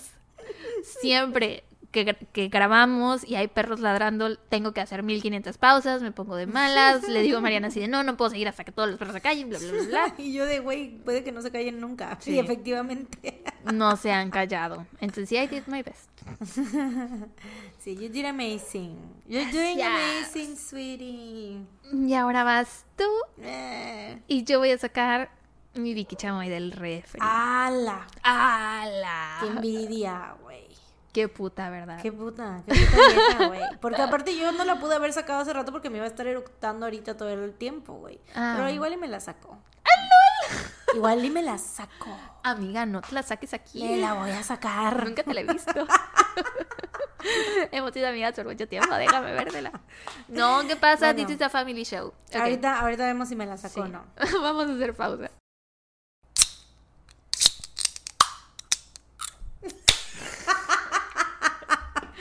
Todo es ridícula. ASMR. Asmr. Pues fíjense que sí me la saqué. No, te la pasé yo. Ah, me la sacaste. Sara me la sacó. Ew. La Vicky Chamoy, no sé de qué estás hablando tú. Mm. Está súper fría, güey. Sí, te la da. La verdad, hoy no estaba el día como para una Vicky Chamoy, en mi opinión. Estaba como para un chocolatito caliente. Sí, güey, pero no tengo cocoa. Me da el Ay. súper. A ver si mañana voy. Güey, me hubieras... Siento que si me hubieras acompañado esta vez al súper, No me avisaste que iba a el día que fuiste. felices. Es que fue de la nada, güey, porque me depositaron los vales un día antes. ¿Ves que te dije que iba a ir el 15? Pues me los depositaron un día antes. Me dijiste que fuéramos el jueves. Ujú, pues fue el miércoles porque me depositaron los vales. Ya ven, amigos, con esas Sorry. amigas. ¿Para qué quieren amigas? La más dramática. Sí, me di cuenta ya en la tarde que me habían depositado. Fue como de, le dije, oye, pues vamos y ya fuimos. Pero, y sí pensé en ti, fíjate, pero dije, no, porque pues es muy pronto. No, sí, aparte Y aparte en las tardes tú vas con los perros. a sus clases. Son muy buenos estudiantes. No pueden faltar. No pueden faltar, sí. Pues bueno. Ok. em, te toca a ti. Güey, aparte me voy a enfriar las manos un chingo con esto. Sí, güey, yo que tú agarraba ya la cobijita porque seguro te va a dar frío, güey. Eres bien friolenta tú. Bueno, el dedito. Ay, no lo hago a propósito, güey. es la, la clase que tengo. La alcurnia la traes de cuna. de ya cuna, tú. sí. Y pues mira, te voy a hablar de gente de alcurnia también el día de hoy. Ah, sí, me dijiste que tu caso era muy vintage. Y, y de gente de alcurnia, güey. Te voy a hablar sobre la desaparición de Dorothy Arnold. Ok. Este caso pasó hace más de 100 años ya, güey. ¿Puedes creerlo? Literal, it's been a hundred, more than a hundred fucking years, güey. ¿Es de 1920? Es de 1910. Ah, ok, entonces 112 años. No sé, yo no me atrevo a hacer cuentas ya en este podcast. Pásame el abaco. Necesito que todos Muy nuestros vintage. Patreons nos, presten sus dedos. Muy vintage, muy vintage tú. Sí, porque estamos en 1910. Ujú, Tenemos que usar abacos, no podemos usar calculadoras Sí. todavía. Eh, pues bueno, Dorothy Harriet Camille Arnold del Costa Brava Cortés eh, nació el primero de julio de 1885 en la ciudad de Nueva York y fue la segunda de cuatro hijos de Francis Rose Arnold y Mary Martha Parks. Dorothy tenía un hermano mayor llamado John y dos hermanas menores llamadas Dan Hinckley y Marjorie Brewster. Como que, güey, todos los nombres de las mujeres de esta casa eran como de novela. Ay, Salud. gracias. De novela así, ya sabes, de, de, de telenovela mexicana. Bueno, ¿Marjorie? gringa. De, como- o sea, telenovela mexicana me refiero de lo largos que eran, que Ah, tenían varios nombres, pues, De ajá. telenovela mexicana, coma gringa. Sí, sí, sí. Y- pero el, el hermano no, el hermano como que John. Nada más. LOL. Y todos así de que, güey, pues es que ve eh, Dan Hinckley, Marjorie Brewster. O sea, eran nombres, no eran apellidos. ¿Será porque a las mujeres las presentaban en sociedad? No sé si a los hombres Puede también. ser. Y a lo mejor como, pues si hacían ceremonias necesitaban un nombre que sonara bonito a la hora Muy de... potente. Ajá, a la hora de presentarlas, así de Marjorie, no sé qué. Brewster. Marjorie Brewster. Dorothy Harriet Camille. Arnold. Suena muy bonito, güey. Sí, sí, sí, suena padre. Suena como a gente de. como De que saldría en, alcurnia. en- en Golden Girls, ¿no? Mm. Así. Ajá, sí. Ajá, sí. Eh, bueno, Francis Arnold, el papá, era graduado de la Universidad de Harvard y tenía una compañía importadora de perfumes llamada F.R. Arnold Co. O sea, su nombre prácticamente. O sea, eran muy ricos, tenían Sí. su propia perfumera. Sí, sí, sí, era Órale. muy, muy, muy gente de dinero, güey. Y la hermana de este, del, del papá, o sea, la tía de Dorothy, estaba casada con uno de los jueces de la Suprema Corte de... O sea, era gen- ricos. gente muy de alcurnia, güey, sí. Güey, ¿qué tan vieja es Harvard? I don't fucking know, pero Porque sí si el papá de alguien vieja, que nació en 1885 se había graduado, Güey, sí, esa debe madre está ser desde los muy... 1700, sí, no sé. ancient, No sé, güey. ancient. Vieja, ancestral. Very ancient indeed.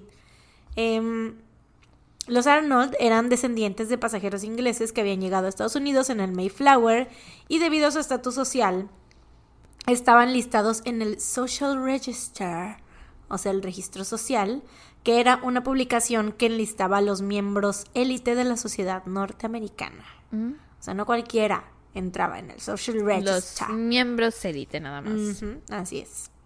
Dorothy asistió a la Beltin School for Girls, o sea, la escuela para señoritas Beltin, en Nueva York y más tarde a la Universidad Bryn Mawr en Pensilvania. Mawr. Bryn Mawr. Bryn Mawr.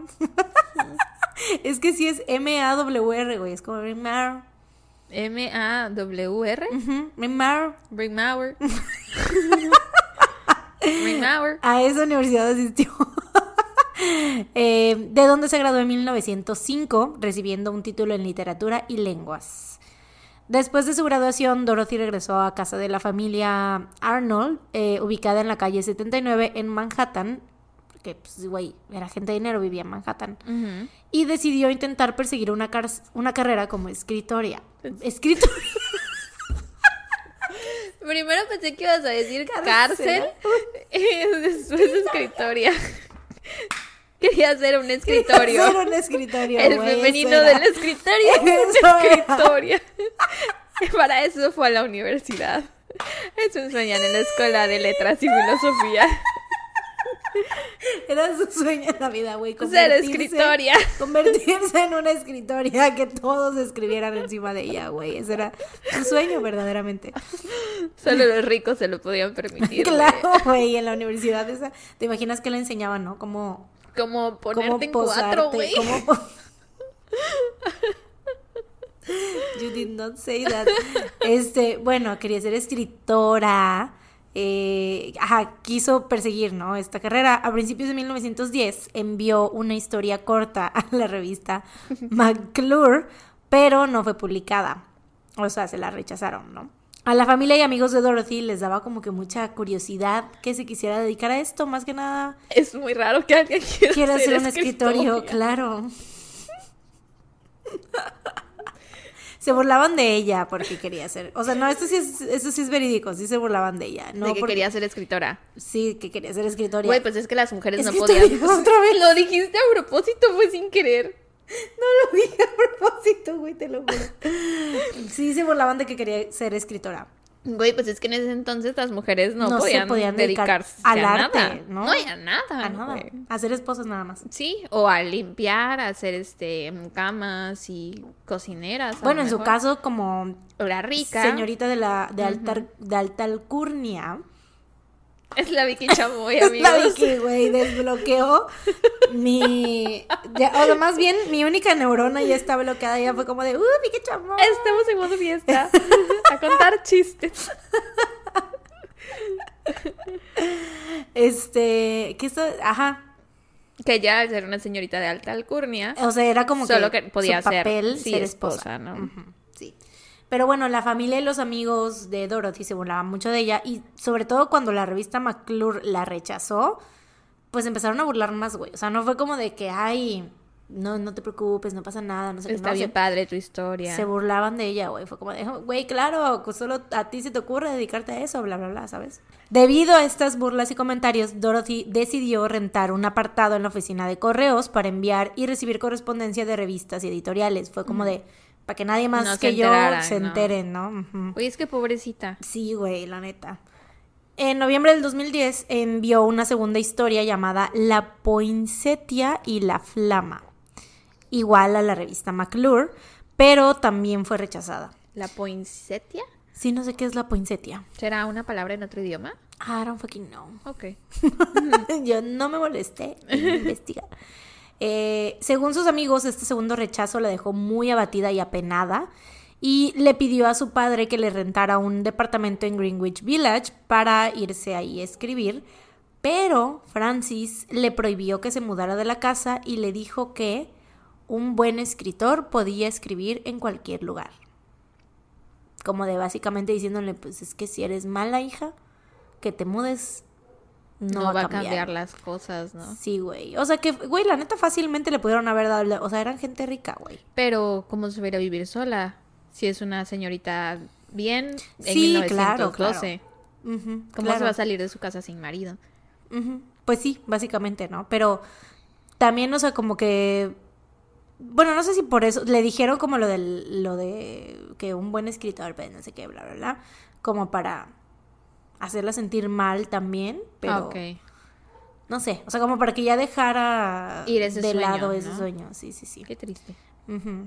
La mañana del 12 de diciembre de 1910, Dorothy, que tenía 25 años en ese entonces, le dijo a su madre que quería ir de compras a conseguir un vestido para la fiesta debut de su hermana Marjorie, que eran pues, las fiestas que se hacían donde presentaban a la sociedad, a las mujeres, ¿no? Mary Francis, la mamá de Dorothy, se ofreció a ir con ella, pero Dorothy le dijo que no se molestara, pues sabía que no se había estado sintiendo muy bien últimamente y pues que ella podía ir y regresar sola, ¿no? Pues tenía 25 años. Le dijo también que pues le iba a llamar si encontraba el vestido por si quería alcanzarla, yo supongo para que se lo pagara, ¿no? LOL. O no sé, ¿no? O sea, como que, pues, por, por si quería vérselo a lo mejor. Ah, no, ok, ok. No sé. Dorothy salió de la casa alrededor de las 11 de la mañana con no más de 30 dólares en su bolsillo, que, o sea... En aquel entonces era una la nota, ¿no? Eran 900 dólares de hoy, güey. O sea, Hola. eran como, como 18 mil varos, güey. ¿Quién sale de su casa con tanto dinero? Nadie. La Bueno, no, élite. sí, sí, sí. sí, yo, porque nadie. también, o sea, si eran como que las cosas igual cu- cuestan, es el equivalente, ¿no? A lo de Ajá, hoy. sí. Por ejemplo, si ahorita se lleva 15 mil, por ejemplo, si te vas de compras a Andamar, ¿no? Tú como niña de la High Slice, te vas de compras con 15 mil varos, pues sí es, tiene sentido, ¿no? Así de que, ay, pues me voy a comprar un chingo de ropa, un chingo de cosas, bla, bla, bla. Es una cantidad he tenido tanto presupuesto para irme a comprar ropa. Ni yo. Jamás, güey. en la perra vida, yo tampoco. Jamás. Wow. Ya sé, güey, ya sé. Está increíble, pero hay gente que sí tiene, güey. Suscríbanse a Patreon. Patrocinen nuestros sueños de ir de compras con 15 mil pesos cada una. Güey, no, hombre, cállate. Lol. Este, Dorothy, no, sí, ya le dije. Se dirigió a la tienda Park and Tilford, que quedaba justo en la esquina de la Quinta Avenida y la calle 59. Ahí Dorothy cargó a su cuenta una cajita de chocolates y las puso en su muff, que es como este. El accesorio este de piel, que es como un tubito que te metes en los brazos, que se usaba mucho en aquel entonces, que supongo que tenía como ahí un compartimento o algo para guardar cosas. Entonces lo puso ahí y sobre todo en este, eh, pues en esta época que era invierno, pues se usaba mucho, ¿no? Tú tienes uno. Mi cookie. Sí. Pero bueno, no, no salgo con él, ¿no? Porque no quieres. Porque no hace frío en You could Veracruz. if you wanted to. No hace frío en Veracruz. Ya viene diciembre. ya lo sacaré todos los días. Cada que saque a pasear a mi perro voy con mi cookie así. Irás con tu muff. mi muff de cookie. Este, pero bueno, esto de ir a, a esta tienda lo hizo alrededor de las 12 pm. Después caminó unos dos kilómetros al sur y llegó a la librería Brentanos, que quedaba entre la calle 27 y la Quinta Avenida. Ahí compró un libro de ensayos llamado Engaged Girl Sketches de la autora Emily Calvin Blake. Afuera de la librería, Dorothy se encontró con una amiga llamada Gladys King.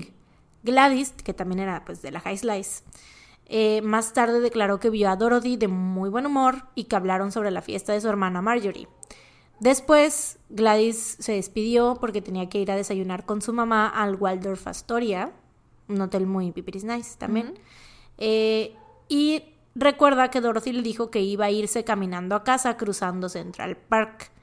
Gladys vio a Dorothy por última vez poco antes de las 2 pm cuando se volteó, como que ya se iba, pero se volteó y se despidieron así con la mano, ¿no? Ok.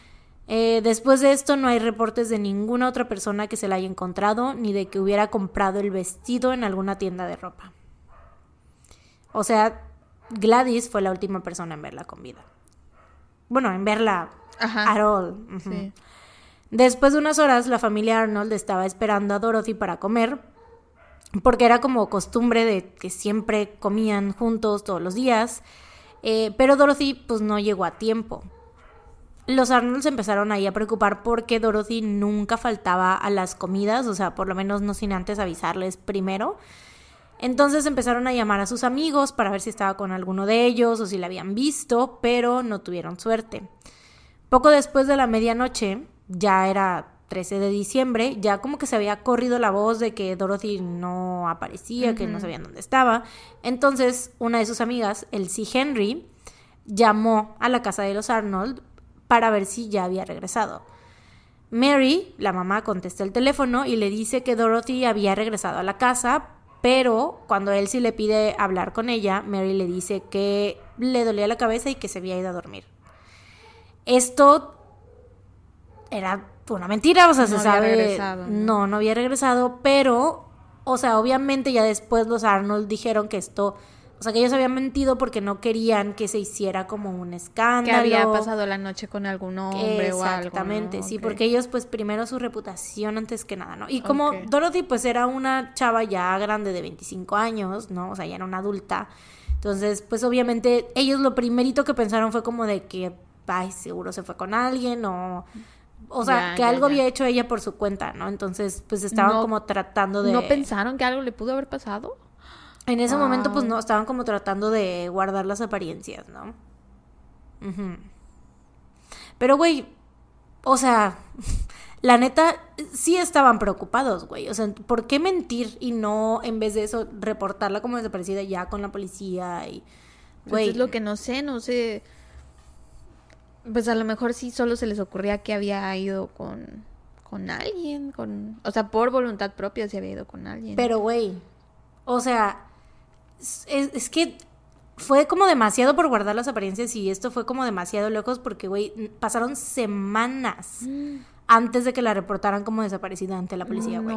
la primera noche, te o sea, entiendo como que sí pudo haber sido como todo eso y quisieron esperarse hasta el día siguiente, lo que sea, pero, güey, pasaron semanas antes de que... Sí.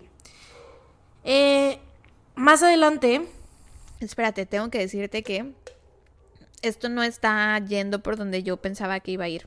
No. No sé si al principio me dijiste el asesinato de. No. Ah, yo pensaba que ella iba a matar a su familia porque no la apoyaban en su sueño de ser escritoria, güey. ¿Escritoria? No, pues no. Chale. Dije la desaparición de Dorothy Arnold. Estoy un poco decepcionada. porque Quería venganza. a los padres. por burlarse de ella, por no, güey. No permitirla soñar con escribir historias y así. Pero yo siento que sí pudo tener algo que ver esa parte, pero pues ya. Esos más adelante. Pina este comentario. eh, pues sí, güey. Ves que te digo que pasaron semanas, ¿no? Antes de que le avisaran a la policía. Más adelante admitieron que tenían miedo de que la desaparición de Dorothy atrajera la atención de los medios y que fuera socialmente vergonzoso para la familia. Mm. Se cree que los Arnold reaccionaron así porque justo el año anterior, en 1909, Adele Boas, una niña de 13 años, también de pues fina de la High Slice, había desaparecido en Central Park y después resultó que había huido a Boston. Cuando regresó a casa fue todo un escándalo, o sea, porque la familia sí la, la, reportó como desaparecida y luego resultó que se había ido ella por su cuenta. Y pues la familia Boas fue humillada en los periódicos, entonces ellos se querían evitar esta humillación, pública. Sí, sí, sí. Sobre todo porque, güey, ellos, por ejemplo, los Boas eran una niña de 13 años, pero Dorothy ya tenía 25, entonces, pues sí. Pinche morra, güey. ¿Se fue? la de 13 años. De huevos. Güey, es que a los 13. A los 13. Uno enloquece. Uy, verso sin esfuerzo. A los 13. Poeta. Sí, soy la chica de las poesías. Sí, soy la chica de las poesías, güey. eh, sin embargo, los Arnold contactaron a un abogado. O sea, no contactaron a la policía, pero sí al, como al día siguiente de que... Eh, o sea, que vieron que Dorothy no regresó, contrataron a un abogado llamado John Keith, o sea, como entre abogado e investigador privado. Ya. Que era amigo de la familia. Y pues lo contrataron para ayudarles a investigar qué había pasado con Dorothy, ¿no? John buscó entre las pertenencias de Dorothy y encontró. Güey, escribí. Y encontró. LOL. En, ajá, encontró. Qué horror. La dislexia. Encontró cartas con sellos extranjeros, folders con información sobre cruceros transatlánticos y papeles quemados. Mm.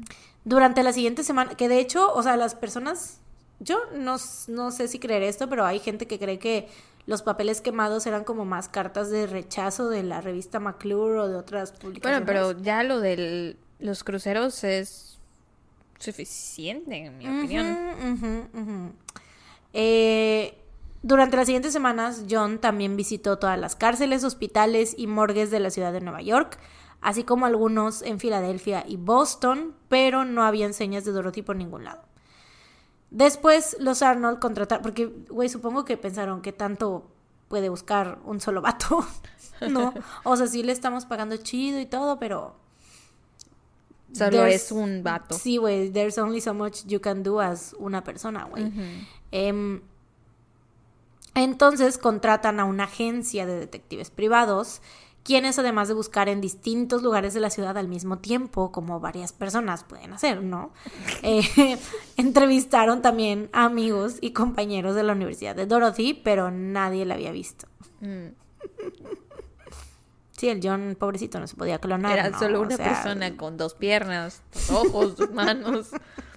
Pobre güey. Solo podía estar en un solo lugar a la vez. Llevaba las de perder, sí. Claramente, güey. Pero fue a la vez, o sea, fue el equipo de detectives más John o despidieron Yo creo a que John fue primero y ya de ahí contrataron a la, a la agencia. Pero lo despidieron a él o... No, no, no, el John siguió trabajando para ellos de todos modos. Ah, bueno, ah, bueno. Sí, no, no, no. Está bien, está o sea, él estaba todavía involucrado en, en la búsqueda. Ah, la bueno, bueno. investigación. y tú, es que no, por pobrecito Sus John, derechos ¿por qué? humanos. ¿Por qué lo van a despedir, pobrecito? Él hace lo que puede, Mm. Con lo que tiene. que son dos manos, Dos pies. Eh, bueno, quién sabe, no sabemos qué tal que estaba... Le faltaba algo, güey, no podemos asegurar. Yo Pero creo bueno, que estaría en la historia, ¿no? ¿Quién sabe?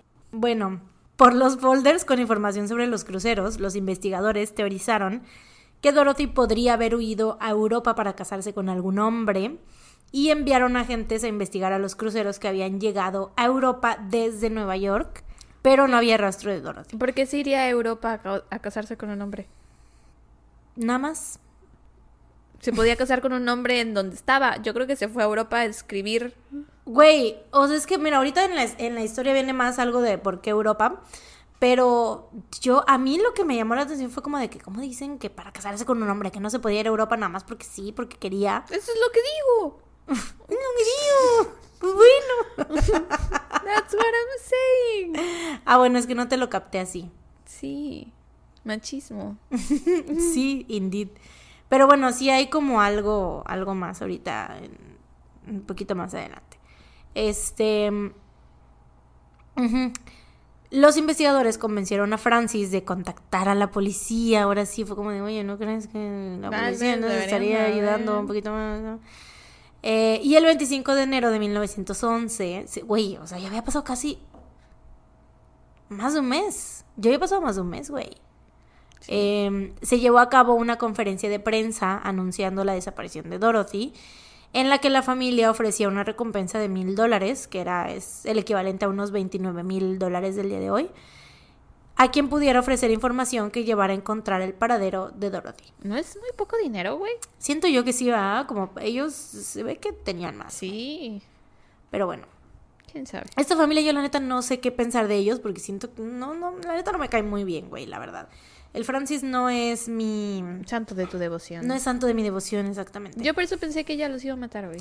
Mm, pues mira, la neta... Alguien haga un fanfiction. la bestia! Fanfiction, güey. Güey, Alguien haga un murder fiction. Es que saben qué pasa con los casos que son viejitos. Pues son muy viejos, güey. No te puedes, no puedes empatizar con no nadie, puedo güey. empatizar, o sea, de verdad, sé. no puedo. Yo estuve hace rato a punto de hacer una broma del fracaso de Dorothy, pero no la hice porque dije, no, pobrecita, quién sabe qué le haya pasado. Pero al, pues al final, quién sabe qué le haya pasado. A lo mejor ella se fue por su cuenta, güey. O sea, A veces somos horribles personas. sí, podemos, sobre todo, güey, creo que estos, estos casos son los que hacen ya están todos muertos, güey. O sea, ya nadie de ellos vive. Güey, lo mismo podría pasar con otros casos. No, yo siento que los casos, personalmente los casos que son de como 1940 para acá, sí pienso, ok, alguien debe seguir con vida, ¿no? Y ya, y ese alguien podría escuchar algún día, algún día el podcast y podría escucharme algún día y sentirse ofendido, entonces debo ser respetuosa. Pero esta gente está toda muerta ya. Bueno, ok. O sea, igual me están escuchando desde el infierno porque eran de la nobleza, entonces deben La perra seguía y seguía. O sea, no te basta. Ya suéltalos, güey. Suéltalos, Arnold. Es que no les perdono que se burlaran de ella porque Güey, quería ser escritora, güey. No, cállate, vas a, te va a terminar cayendo re mal el Francis, güey. La neta a mí me cayó re mal. Oigan, no me cancelen por lo que estoy haciendo esta vez. es la Vicky Chamoy, no soy yo. ya me voy a comportar, lo siento. Existieron de Este, verdad, fueron personas reales, Sí. su dolor es real. Sí, sí. Fue sí. real. Fue real en algún momento porque ya están todos muertos. Ahorita ya no. o sea, no, no es cierto, no es cierto ya. Lo escuché de mi voz y ya no me gustó. Todo esto era... Saliendo, saliendo de ti me da risa, pero ya saliendo de mí ya no, no me gustó. No, fue como de no, no, Mariana, you've gone too fucking far. o sea, tú lo puedes decir y yo, ¡ah, huevo! Sí. Lo Lol. digo yo y es como de no, güey, no. ¿Saben qué? Todo esto eh, éramos nosotras actuando. Mm, Ya volvimos Mm, a hacer volvimos. las tun tun tun de siempre. Serias. Serias y respetuosas. Vemos. Indagando un poco en los eventos antes de la desaparición de Dorothy, la prensa descubre que en septiembre de 1910, o sea, unos meses antes de que desapareciera, Dorothy le había mentido a sus padres diciéndoles que iba a ir a visitar a una compañera de su universidad en Boston. Bueno, compañera, I don't know, porque es como de que I'm going to visit a college, eh, ¿qué? ¿Cómo se dice? Mate, classmate. Classmate, ¿no? Y classmate, o sea, sabemos que en Estados Unidos las palabras no tienen género, entonces... Ah, podía ser compañero. Ajá. Entonces, pues es como de, bueno, she did say... Classmate. Classmate, ¿no? Pero en realidad había pasado, ¿eh? Gender neutral.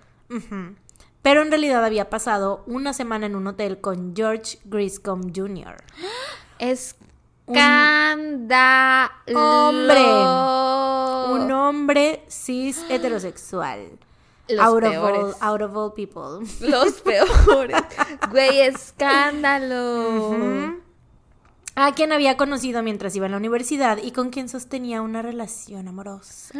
Porque ves que cuando estuvo en la, universi- en la universidad estuvo pues lejos de casa, ¿no? O sea, entonces pues ahí se le soltó la greña, güey. Wow. Oye, Podía hacer lo que quería. tengo una duda. ¿Qué? Para el contexto, el tiempo. ¿Por qué George no le había propuesto matrimonio? Porque ahí te va. George era un ingeniero. Estaba casado. No. Ah, no sé. Era un ingeniero de 30 años. De una familia rica de Pensilvania con quien vivía en el hotel Ken Mauer en Pittsburgh. No sé por qué las cosas Big tienen Mauer, muy Ken Mauer. Ken Mauer en Pittsburgh. La familia de Dorothy se enteró del romance. O sea, por algo no les decía, güey, porque sabía que su familia no lo iba Eran horribles, güey. Eran por eso horribles. están en el porque el vato sí era de una buena familia. O sea, era como que sí tenía dinero. Pero Sí. la cosa es que el papá de Dorothy era como demasiado, pues, muy exigente y muy así. O sea, eran como. Como ellos eran ridículamente ricos, güey, no iban a andar con. No le iban a dejar que anduviera con un rico. Alguien solo rico, sí. Sí, sí, sí. Entonces, pues la familia de Dorothy se entera del romance después de darse cuenta que Dorothy había empeñado unas joyas para ir a visitarlo. Los Arnold, sobre todo Francis, no aprobaban la relación porque creían que George no era un buen partido. Y de hecho, o sea, se cuenta que cuando ocurrió la conferencia de prensa de que cuando anunciaron la desaparición de Dorothy, la prensa le preguntó, ¿no? O sea, sí les dijo, porque pues sabían como la edad de Dorothy y las preguntas se iban más por ese lado de que, ay, huyó de casa y así. Entonces les preguntaron, ¿no? Así como de, oiga, ¿y si se fue con un hombre? ¿Usted aprobaría eso? No sé qué, bla, bla, bla. Y entonces el Francis dijo así de, yo nunca aprobaría que mi hija saliera con un hombre que no hace nada de su vida. Pero era no- ingeniero. Ah, bueno, no estaba hablando de él. Sí se refería a él, güey. O sea, cuando la prensa indagó y vio el qué pedo con el, con el George, dijeron, güey, hablaba de este vato. Oh Porque, my God. porque el vato vivía con sus papás. O sea, había estudiado para ser ingeniero, pero no estaba ejerciendo. Vivía con sus papás porque tenía dinero. Pero, güey, pues Dorothy también estaba haciendo eso. No estaba ejerciendo, vivía con sus papás. Pero ¿no? pues el machismo. Así es, pero bueno, entonces el Francis, eso, ¿no? Así de que dijo de, ay, no, yo nunca dejaría que mi hija anduviera con un hombre que no se dedica a nada y que no hace nada por sí mismo y que no sé qué, y que bla, bla, bla, bla, bla", ¿no? En ese momento todos se quedaron así como de, ah, Ay, ¿de quién habla? Sí, Era una pregunta al aire, señor. Sí, como de, que no se ataque, señor. pero ya después vieron que, pues, era por ese vato, ¿no? Eh, pero pues a pesar de esto, o sea, de que a pesar de que no aprobaban su relación con él, Dorothy seguía intercambiando correspondencia con, con Y ese vato. viéndose con él en hoteles, Sí, güey. sí, sí. Y al parecer mantenían una relación a distancia, ¿no? Sí. De hecho, se vieron por última vez, o sea, se, se seguían dando sus escapaditas y por última vez se vieron en noviembre, poco antes de que George se fuera de vacaciones con sus padres a Florencia, Italia, en Europa. Ah, gracias. Y No sabía en dónde quedaba Italia. Está Estaba en Europa. confundida. ¿Está en, en América? está en Europa. ¿Asia? Europa. Europa, gracias. Sí, sí, sí. Y también fue, esto fue una, un mes antes de la desaparición de Dorothy, o sea, fue como poquito tiempo, ¿no?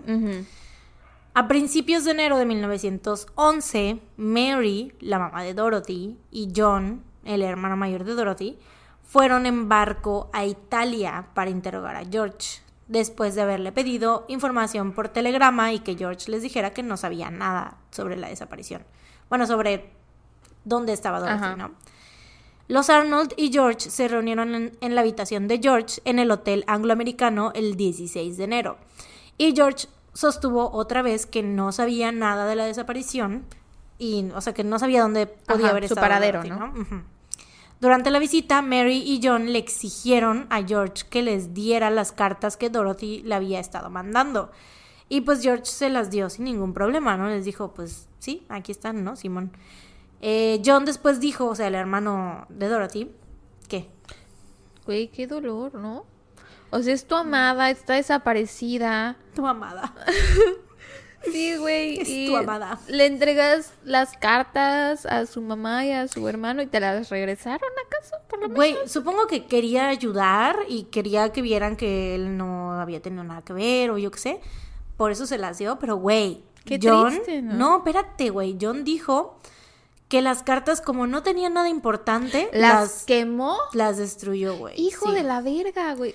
¿Cómo por qué? ¿Por qué no se las regresa George? Es como, güey, si no tiene nada, pues dáselas. Y aparte, ¿quién eres tú para juzgar si no tiene nada importante? ¿Por qué no se las dieron a la policía, ¿no? güey? Seguramente decían cosas muy valiosas para él. O sea, también, pero igual se las pudieron haber dado a la policía, güey. Y yo sufriendo por el romance, güey. Tú por George así, ¿cómo es posible? ¿Por qué? ¿Por qué no nos dejan estar juntos, güey?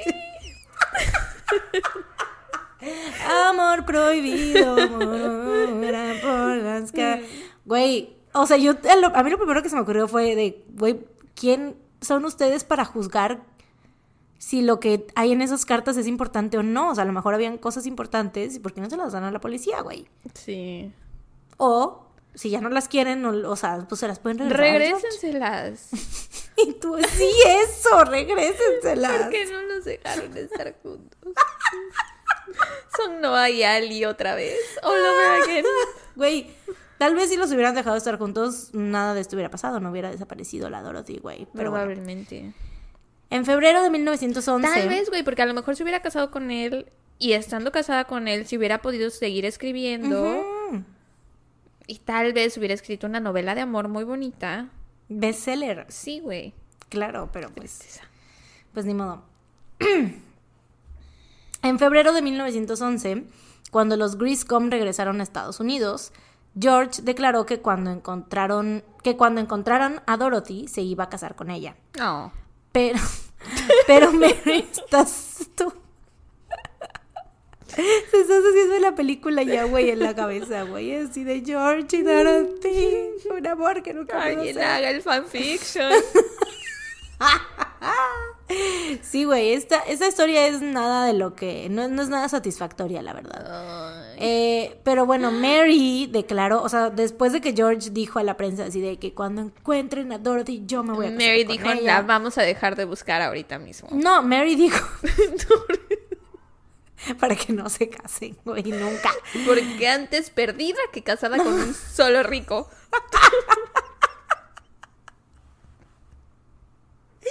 Pues, güey, o sea, Mary dijo, o sea, al, cuando George declara esto, güey, Mary dice así de, no, nunca vamos a probar nosotros esa unión. Güey, son Jackie Rose. Así son, güey, nada más que George sí era un poquito rico, güey, o sea, he did stay at a Sí. fucking hotel. O sea, igual y los papás eran dueños de, un- de ese hotel, a lo mejor, ¿Quién no sabe? Pero nada más era un hotel, no una cadena de hoteles. Y tampoco tenía su propia perfumería, ¿o sí? Mm, No, no, no, no. No podían competir. Pero bueno, ese mismo mes, en febrero del 1911, el San Francisco Chronicle reportó que los empleados del hotel donde George se estaba quedando en Italia con sus papás lo habían visto con una mujer que tenía el rostro cubierto con un velo. Pero, o sea, como que no pasó nada más. O sea, como que nada más dijeron eso y ya obviamente la policía estaba investigando a George y sí fue como de... Pero igual eran 1910, no sé qué tanto investigaron. Güey, pues empezando Como porque ¿estás- ellos no fueron por las cartas. No, ok. Ah, Empezando por ahí. Sí, güey. Tenía más varo los Arnold que el presupuesto de la policía de Nueva Sí. York, güey. Eh, bueno, La policía declaró que ellos creían que Dorothy... ¿Qué? Eh, Te iba a preguntar, ¿la teoría es que esa mujer del velo era Dorothy o la teoría es que le era infiel a Dorothy con una mujer que usaba velos? ya ahí ya te va a cambiar la perspectiva del Es amor importante real. para mi narrativa. No, o sea, creen que sí pudo haber sido Dorothy. Ah, ok. Continúa con tu fanfiction. ok. Eh, la policía declaró que ellos creían que Dorothy estaba viva y que regresaría por su propia cuenta. Pero la familia Arnold, a su vez, declaró que ellos pensaban que estaba muerta. Y cuando digo la familia Arnold, estoy hablando de Francis, porque realmente sí, él era el, como el portavoz de la familia, ¿no? Francis le dijo a la prensa que desde el principio él creía que su hija había sido atacada y asesinada mientras caminaba de regreso a casa por Central Park y que su cuerpo había sido arrojado al reservorio, que es como un suministro de agua que tiene ahí el Central Park, ¿no? Güey, desde el principio y se tardó un mes en decirle a la policía, Sí, güey, o sea, su pinche ano. Aquí hay. o sea, su turbio. pinche ano o la neta que se vaya a la verga, qué horrible papá era, o sea, pensando que la que la habían asesinado no le dijo a la policía. De cualquier manera. De cualquier manera queda mal la parado. gorra, güey, sí. Sí. Y de hecho, o sea, esto, la neta, esta teoría de que, porque literalmente dijo esas palabras, así de que yo estoy seguro de que alguien la secuestró, la asesinó y aventó su cuerpo al reservorio de Central Park. Y, güey, la policía dice, mm, porque obviamente la prensa está involucrada en todo esto, ¿no? Entonces, cuando la, el Francis declara esto a la prensa, la prensa va con la policía y les dice, ¿qué opinan de la teoría de Francis? que dice? Que bla, bla, bla, bla, bla, bla. Y, güey, la policía está así de, güey, esto no es posible porque en primera, o sea, era invierno, el, el agua de ahí Está estaba congelada. congelada, sí. Pero aún así, pues ellos dijeron, bueno, buscamos, obviamente buscaron por todo Central Park porque la amiga declaró que, La vio caminando hacia allá, ¿no? que, o sea, que Dorothy le dijo que se iba a ir por allá hacia su casa, Ajá. ¿no? Entonces, pues buscaron ahí, no encontraron nada, incluso cuando el lago, bueno, sí, cuando este lago se descongeló, buscaron en el agua, pero no había ningún cuerpo. Entonces, pues a la chingada con esa teoría de que la asesinaron en Central Parkway. Eh, después de que se anunciara la desaparición de Dorothy, la policía distribuyó circulares con su foto y descripción física por Estados Unidos. Circulares. Circulares. Wow, hace años que no escuchaba esa palabra. güey. 1910. O sea, yo la escuchaba todavía como en 2007 cuando estaba en mi escuela de monjas. Nos daban la circular del mes. Mm, pues circulares, güey. Me tardé un rato. Te iba a decir circulares. ¿Segura que esa es la palabra que Las circulares usar? que eran rectangulares o cuadradas. Eran, eran una, era una papel. Una hoja de papel. Una papel. ¿Una era papel? una papel de hoja. este, tamaño carta, güey. Y traía como el. En septiembre, el primero de septiembre hay tal cosa. El quinto, así. Ujú, ujú. Como una página de periódico, ¿no? Con todo resumido ahí. Sí, wow. Circulares, güey. Distribuyeron circulares. Estúpida. es lo que hace un recuerdo de mi infancia. Con su foto y descripción física por Estados Unidos, Canadá y México. Si hubieras estado vivo en aquel entonces, te hubiera llegado la circular, tal vez. ¿Le habrá llegado a mi abuela, güey? ¿Quién sabe? No, yo creo que no, güey. O sea, como que Veracruz es... Ah, no creo, güey. Yo creo que a Ciudad de México, si acaso. Ya iba yo a buscar entre todos los papeles que tiene mi papá de la abuela. Y, y si lo encuentras, ¿no? La Oh circular de se busca Dorothy Arnold, güey. Em, mientras que el New York Times cubría la historia dando actualizaciones todos los días, güey. Así de que... Hoy sé. no supimos Hoy, nada. hoy no. Hoy no hay nuevas noticias. No, se- no hemos encontrado a Dorothy Arnold. Un día más sin, sin encontrar. saber nada de Dorothy Arnold. Y hoy es otro día en que no sabemos nada sobre el paradero de Dorothy Arnold. Seguiremos informando. Sí, güey, todos los días publicaban actualizaciones. Em, esto llevó, no supongo que sí era como de que Francis Arnold declara que bli, bli, bli, bli, bli. Y luego que George declara que no sé qué, no sé qué, no sé qué. Y que de él se encuentra una carta que dice que bla, ¿sabes? O sea, Mm. tal vez. Pero bueno, esto llevó a infinidad, o sea, después de que publicaran las circulares, después de que distribuyeran las circulares, eh, llevó a infinidad de pistas falsas y llamadas de gente que decían haber visto a Dorothy, pero... ¿Eh? Pues era falso. Pero ninguna de estas personas decía la verdad, sí, sí, sí. es que me perdí, güey. Yo así de, ¿qué es esto? me fui para abajo. Güey, es que es difícil. It, it is Es difícil leer, te entiendo. It sí. is, it is difficult. Incluso en febrero de 1911 los Arnold recibieron una postal con la firma de Dorothy, la cual decía estoy a salvo. Pero los Arnold dijeron, bueno, Francis dijo que parecía como si alguien hubiera intentado copiar la letra de su hija y la consideraron una broma cruel. Mm. Después de 75 días de su desaparición, la policía de Nueva York decidió detener la investigación y anunciaron que apoyaban la teoría de que Dorothy estaba muerta. Porque decían que era la única manera razonable de ver el caso, o sea, era lo único que se les ocurría que pudiera pasar, porque literal parecía que se le había tragado a la tierra. Pero güey. no encontraron cuerpo, güey. Pues no, pero... Ajá, también dijeron que no había ninguna evidencia de que se hubiera cometido algún crimen y que no, o sea, como que para ellos como no la encontraban por ningún lado y como era imposible de que no la encontraran, fue como de, pues debe estar muerta. Pero, güey, Pero también. pero, güey, es 1910, ¿qué tanto pueden buscar? ¿Qué tanto se puede esparcir la noticia? ¿Qué tanto, sabes? O sea, siento sí, que... o sea, para. Para aquel entonces supongo que tenía sentido que asumieran que si no la encontraban estaba muerta, pero también la pudo haber secuestrado alguien. O sea, Claro, podría estar viva. estar muerta, no estar muerta no significa que se haya ido por su voluntad propia. No estar muerta no significa que esté viva. Que esté viva y libre. Puede Sí. estar viva y atrapada en el sótano de alguien. Sí, claro. De acuerdo. Chale. Me gusta pensar que sí se escapó ella. Yo creo y que, que tuvo vive mucho que su ver. romance con George en alguna parte. Vivió su romance Vivió. con George. Yo creo que tuvo mucho que ver la edad. 25 añitos. Pero bueno, sí, para que la policía estuviera como de, "Mm, bueno, pues supongo que mm, sí, se murió, tal vez, puede ser, es la única explicación que le damos. Y eh, no sé. Mm, Qué increíble. Sí, güey. Muchísimas teorías y rumores rondaron el caso, porque aparte era, fue súper, hiper, mega mediático, como que a la gente le maman los casos de la gente rica, güey. Cuando la gente rica es asesinada o se pierde o algo pasa, güey. O se que- muere.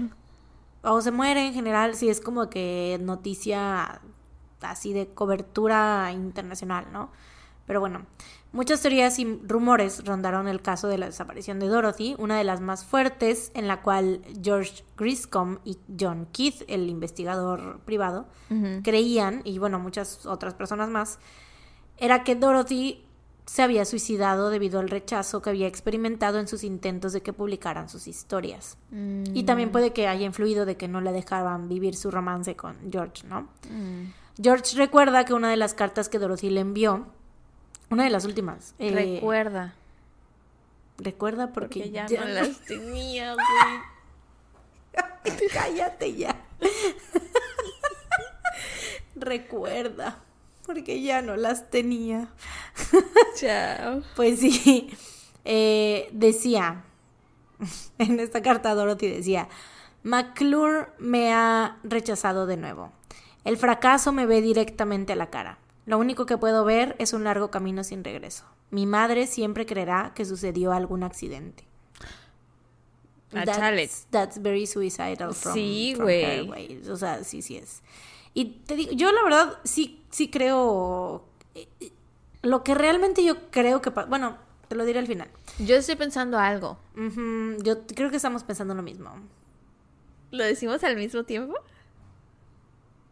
¿Cómo? O sea, lo decimos al mismo tiempo, cuentas de tres y las dos decimos lo que creemos que pasó.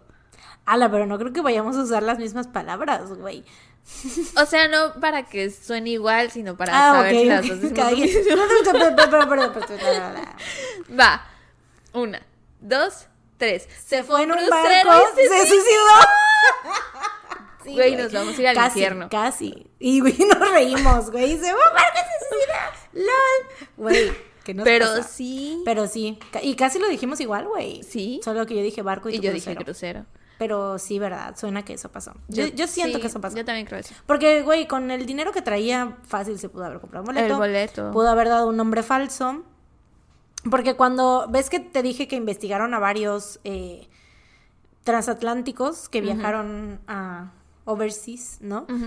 Pues obviamente no en ninguno venía el nombre de, de Dorothy, pero pues, güey, Era 1910, tú podías fácilmente decir, ay, soy María Juanita Contreras. Rose. Nadie te iba, exacto. Rose te iba a Dawson. Sí, Rose Dawson. Nadie te iba a decir nada, güey. Era como, ah, ok, chido, va. No te van a pedir identificación, no te piden nada, o sea, nada más paga tu boleto y ya. Sí, sí, sí. Que igual, en el ADO, güey, ahorita se puede hacer. Todavía. No te piden identificación. Ah, chale. No des ideas.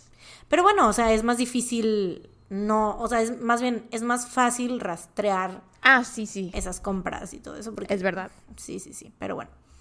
Eh, algunos de sus amigos también declararon que pensaban que Dorothy se había suicidado, pero decían que era, que, o sea, ellos como George y el John decían que había sido por su, que, que le habían rechazado con sus historias, ¿no?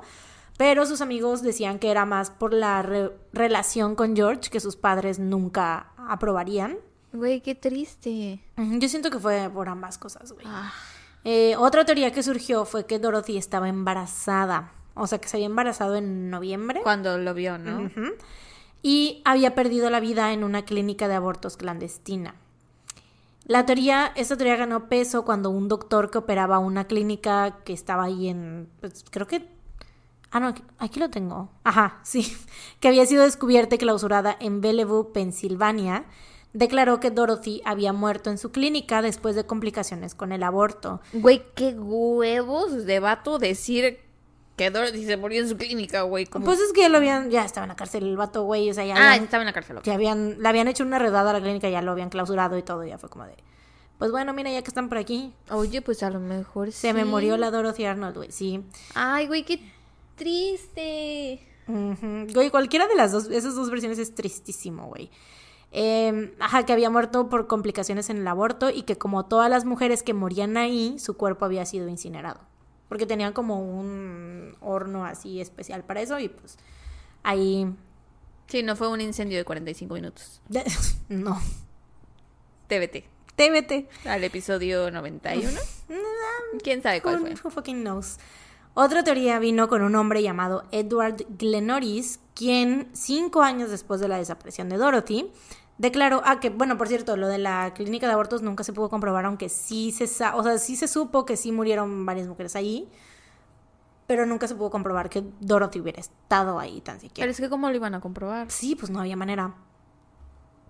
Te digo, la teoría de este hombre de Edward Glenoris, cinco años después de la desaparición de Dorothy, declaró que le habían pagado 250 dólares por enterrar el cuerpo de una mujer en diciembre del 2010. Dijo que su amigo, un ¿Del amigo suyo... 2010? 1910, güey, anoté 2010. y yo, sí, güey, resulta que... Vivió un 125 siglo, años. un siglo después, la Dorothy siguió How the turntables. La mataron a los 110 años, güey, resulta. 125, ¿no? A los Porque tenía 125. 25 ya. A los 125 años la mataron, ¿tú crees? Case closed. Este, sí, que un amigo suyo, un amigo de Edward Glenoris, llamado Little Louis, o el pequeño Louis, eh, lo contrató para reunirse con unos hombres. Uno de ellos coincidía con la apariencia física de George Griscom, como bien vestido, bien parecido, bla, bla, bla. Edward y Little Louis recibieron el cuerpo de una mujer, o sea, estos hombres les dieron el cuerpo de esta mujer y la llevaron a Nueva Jersey para enterrarla en una propiedad de ahí. Y mientras manejaban, según Edward, Little Louis le dijo que esta mujer se llamaba Dorothy Arnold. Mm, Esta historia, al parecer, Edward se la contó a unos guardias de la prisión, quienes a su vez lo reportaron a las autoridades, porque pues obviamente era un caso muy conocido y ellos así de, oigan, pues este vato nos está diciendo que Ajá. él transportó el cuerpo de Dorothy Arnold, no sé si quieran investigar qué pedo ahí, pero cuando lo entrevistaron, Edward actuó confundido y dijo que no sabía nada sobre el paradero de Dorothy. mm, Y sí investigaron como eh, lugar donde se supone que la había. Ajá, pero no había nada. Entonces, No le creo tanto. yo no le creo nada. Siento que es uno de esos prisioneros que de repente quiere así como, de, ay, Sí. pues ya estoy aquí, voy a decir que yo Vamos hice a esto". contar cuentos. Sí, sí, sí. Eh, y pues eso es básicamente todo. Años después de la desaparición de Dorothy se seguían reportando avistaciones, pero todas estas resultaban ser falsas. Francis Arnold gastó alrededor de 250 mil dólares en total tratando de encontrar a su hija, pero mantuvo siempre su teoría de que había sido secuestrada y asesinada. Francis murió el 6 de abril de 1922 y en su testamento... vivió muy poquito. Sí. Y en su testamento... Es que la expectativa de vida en ese entonces pues era bastante baja, güey.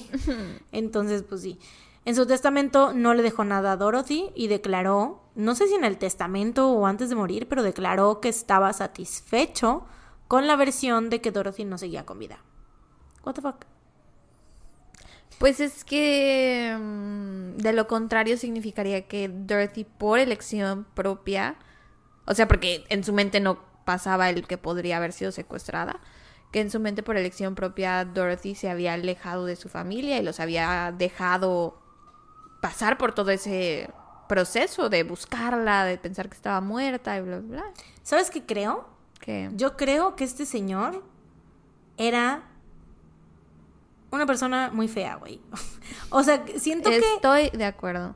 Es que siento que tal vez él sabía... Porque no sabemos, güey. O sea, tan ¿Que eran de guardar... más? Tan eran de guardar las apariencias que yo no... O sea, obviamente no sabemos cómo era la vida de Dorothy al 100% en esa casa, güey. Solamente sabemos que no la dejaban Ser escritora. Ser escritor, bueno, que se burlaban de ella incluso por ser, por querer ser escritora, que no la dejaban y que aparte no la dejaban pues estar con el hombre que ella quería. Entonces, esas son las dos cosas que sabemos por la superficie, güey, cosas que estos vatos no pudieron ocultar, ¿no? Como que sí, eso sí. Entonces, yo siento que tal vez sí eran muy coleros con ella, güey, o sea, y como que Dorothy ya no quería vivir ahí en su casa, güey, y simplemente pues se fue, o sea, espero, espero que ella se haya ido voluntariamente y espero que haya vivido una larga vida, o sea, no, sí creo que es una posibilidad fuerte que se haya ido a un barco y se haya suicidado, pero em, sí, como que parte de mí cree que, que se fue por voluntad propia, porque siento que, te digo, lo que vemos solamente es la superficie, entonces siento que hay muchísimo más de, de ese como maltrato y como vida, que tenía como una vida infeliz, siento yo. Güey, pues yo no sé. Yo la verdad sí al principio pensaba que ella sí había ido.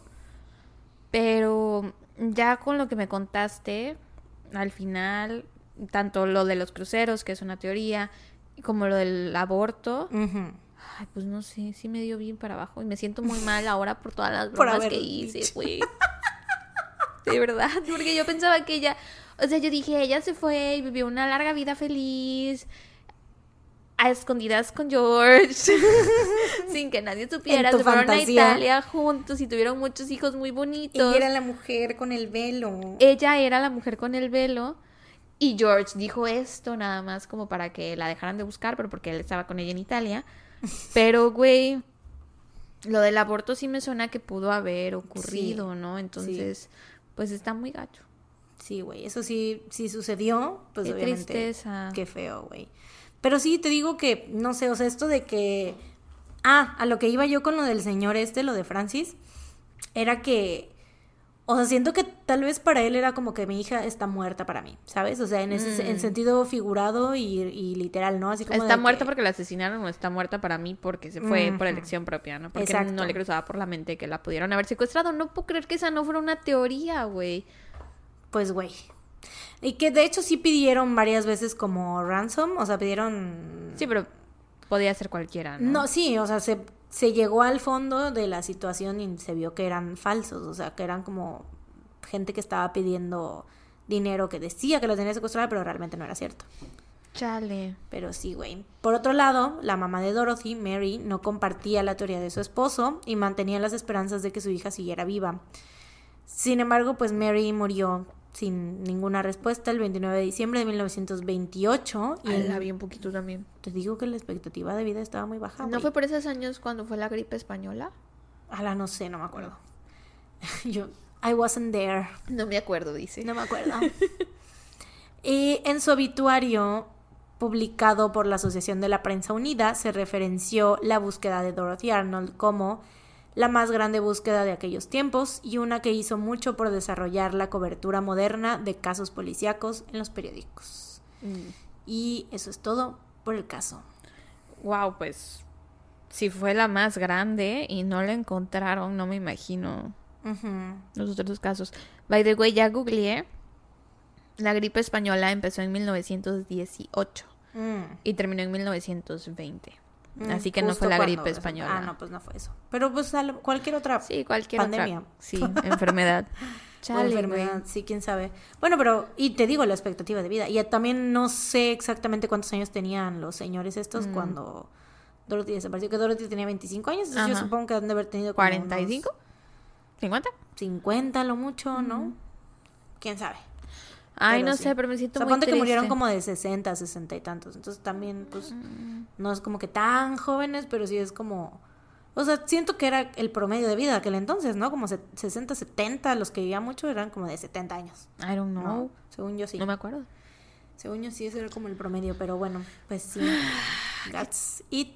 Mis fuentes fueron el episodio número 314 del podcast Morbid, que está partido en dos, güey. O sea, hay tre- 314 y 315. Pero la neta es que vi el 300, o sea, escuché, empecé a escuchar el 314 y no me, no me estaba gustando mucho, como que no les estaba yo poniendo mucha atención, entonces solo escuché como una parte de ese y ya el quin- 315 ya no lo escuché, pero bueno, supongo que está chido por si les gusta y lo quieren escuchar. El video... O sea, solo escuchaste la mitad del 314. Sí, Ok. Pero lo anoté por si lo quieren ir a escuchar. Ok, ok. Porque pues son como de una hora y cacho cada uno, entonces dije, ay, Sí. han de- lo, lo han de Sus episodios cubierto son muy largos. Sí.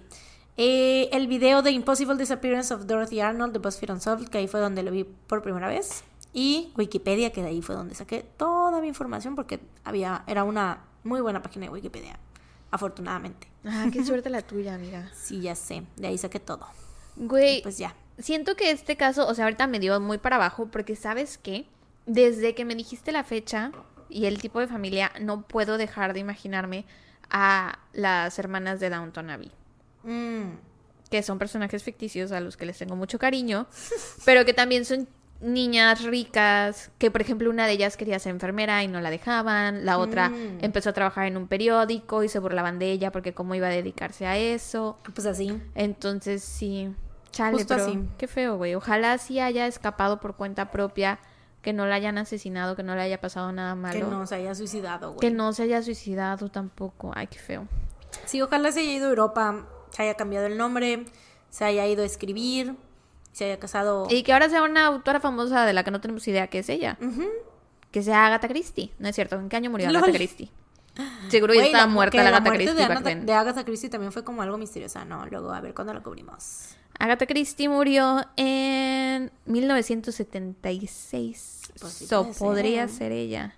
Y sí vivía en Reino Unido. ¿Mm? Y nació en 1890 y se supone que... eh, Ella. este, 885, ¿no? 85, sí. Pues podría estar mintiendo. Lo resolvimos. Dorothy es Agatha Christie. We cracked the case. Háblale a los dos filos Y en su jeta, We o sea, it. diciéndole al Francis en tu cara cuando se Chale. volvió best-selling author. Sí, güey. Pues muy divertido, pero muy triste a la vez. Gran trabajo. Como, como mi vida, ¿no? Mm, Una tragicomedia. Exactamente. Chale. Dato feliz, give it to me. Mi dato feliz.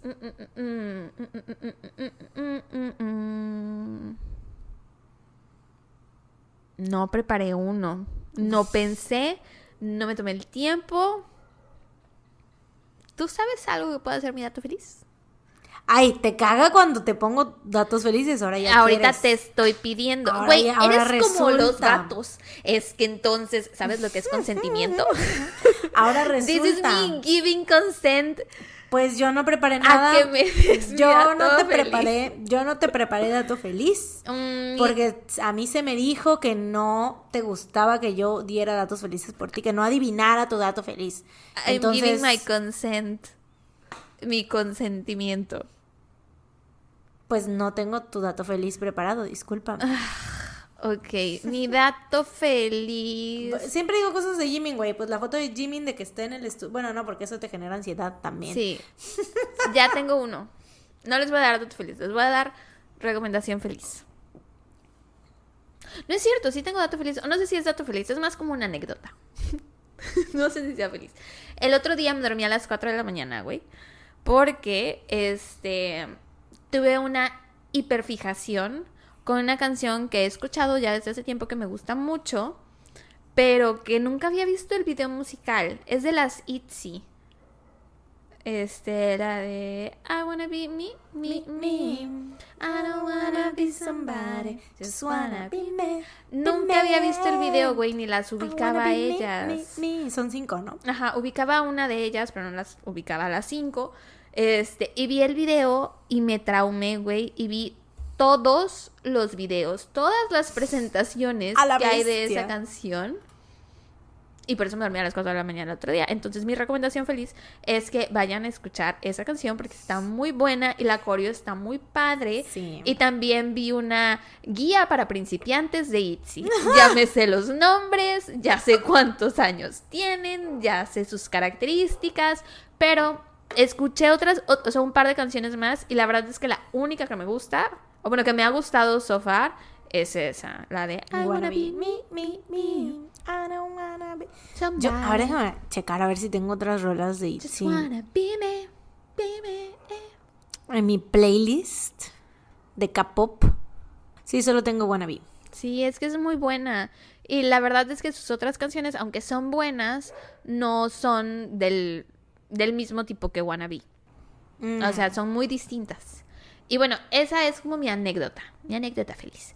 Y mi recomendación es este el, el Born Pink, Born Pink, Born to be Pink. El disco de Blackpink. Born Nacidos para rociar. Nacidos para rociar. El nuevo álbum de las Negro Rosas que a diferencia de Pink Venom, cuando salió Pink Venom, la verdad es que a mí no me gustó cuando lo escuché por primera vez. A la sí, güey. Me tardé tres semanas en agarrarle el gusto y la tuve que escuchar una y otra y otra y otra. Güey, que lo tuiteé y hubo dos tuncitos que me pusieron que ese tweet tenía vibes de 800 sospechosos. En I can see that. Este, pero el álbum sí me gustó, hay varias canciones que me gustaron y el sencillo que sacaron, Shutdown, Shut It Down, Shutdown, Shutdown. Me gustó muchísimo. O sea, sí la escuché por primera vez y me encantó, sí. ¿De verdad? Te lo juro. Fíjate que a mí no me pasó eso. Es que son distintas. Son muy distintas. O sea, a mí me gustó, me gustó normal, pero Pink Venom sí desde que la escuché fue como de mm, taste that Pink Venom, taste that. Y con esta no me pasó eso. A mí me pasó al revés. Mm. Y siento que es porque es distinta, o sea, distinto tipo de canción, como que Pink Venom era como arriba y abajo y a la izquierda y al centro y como que all over the place.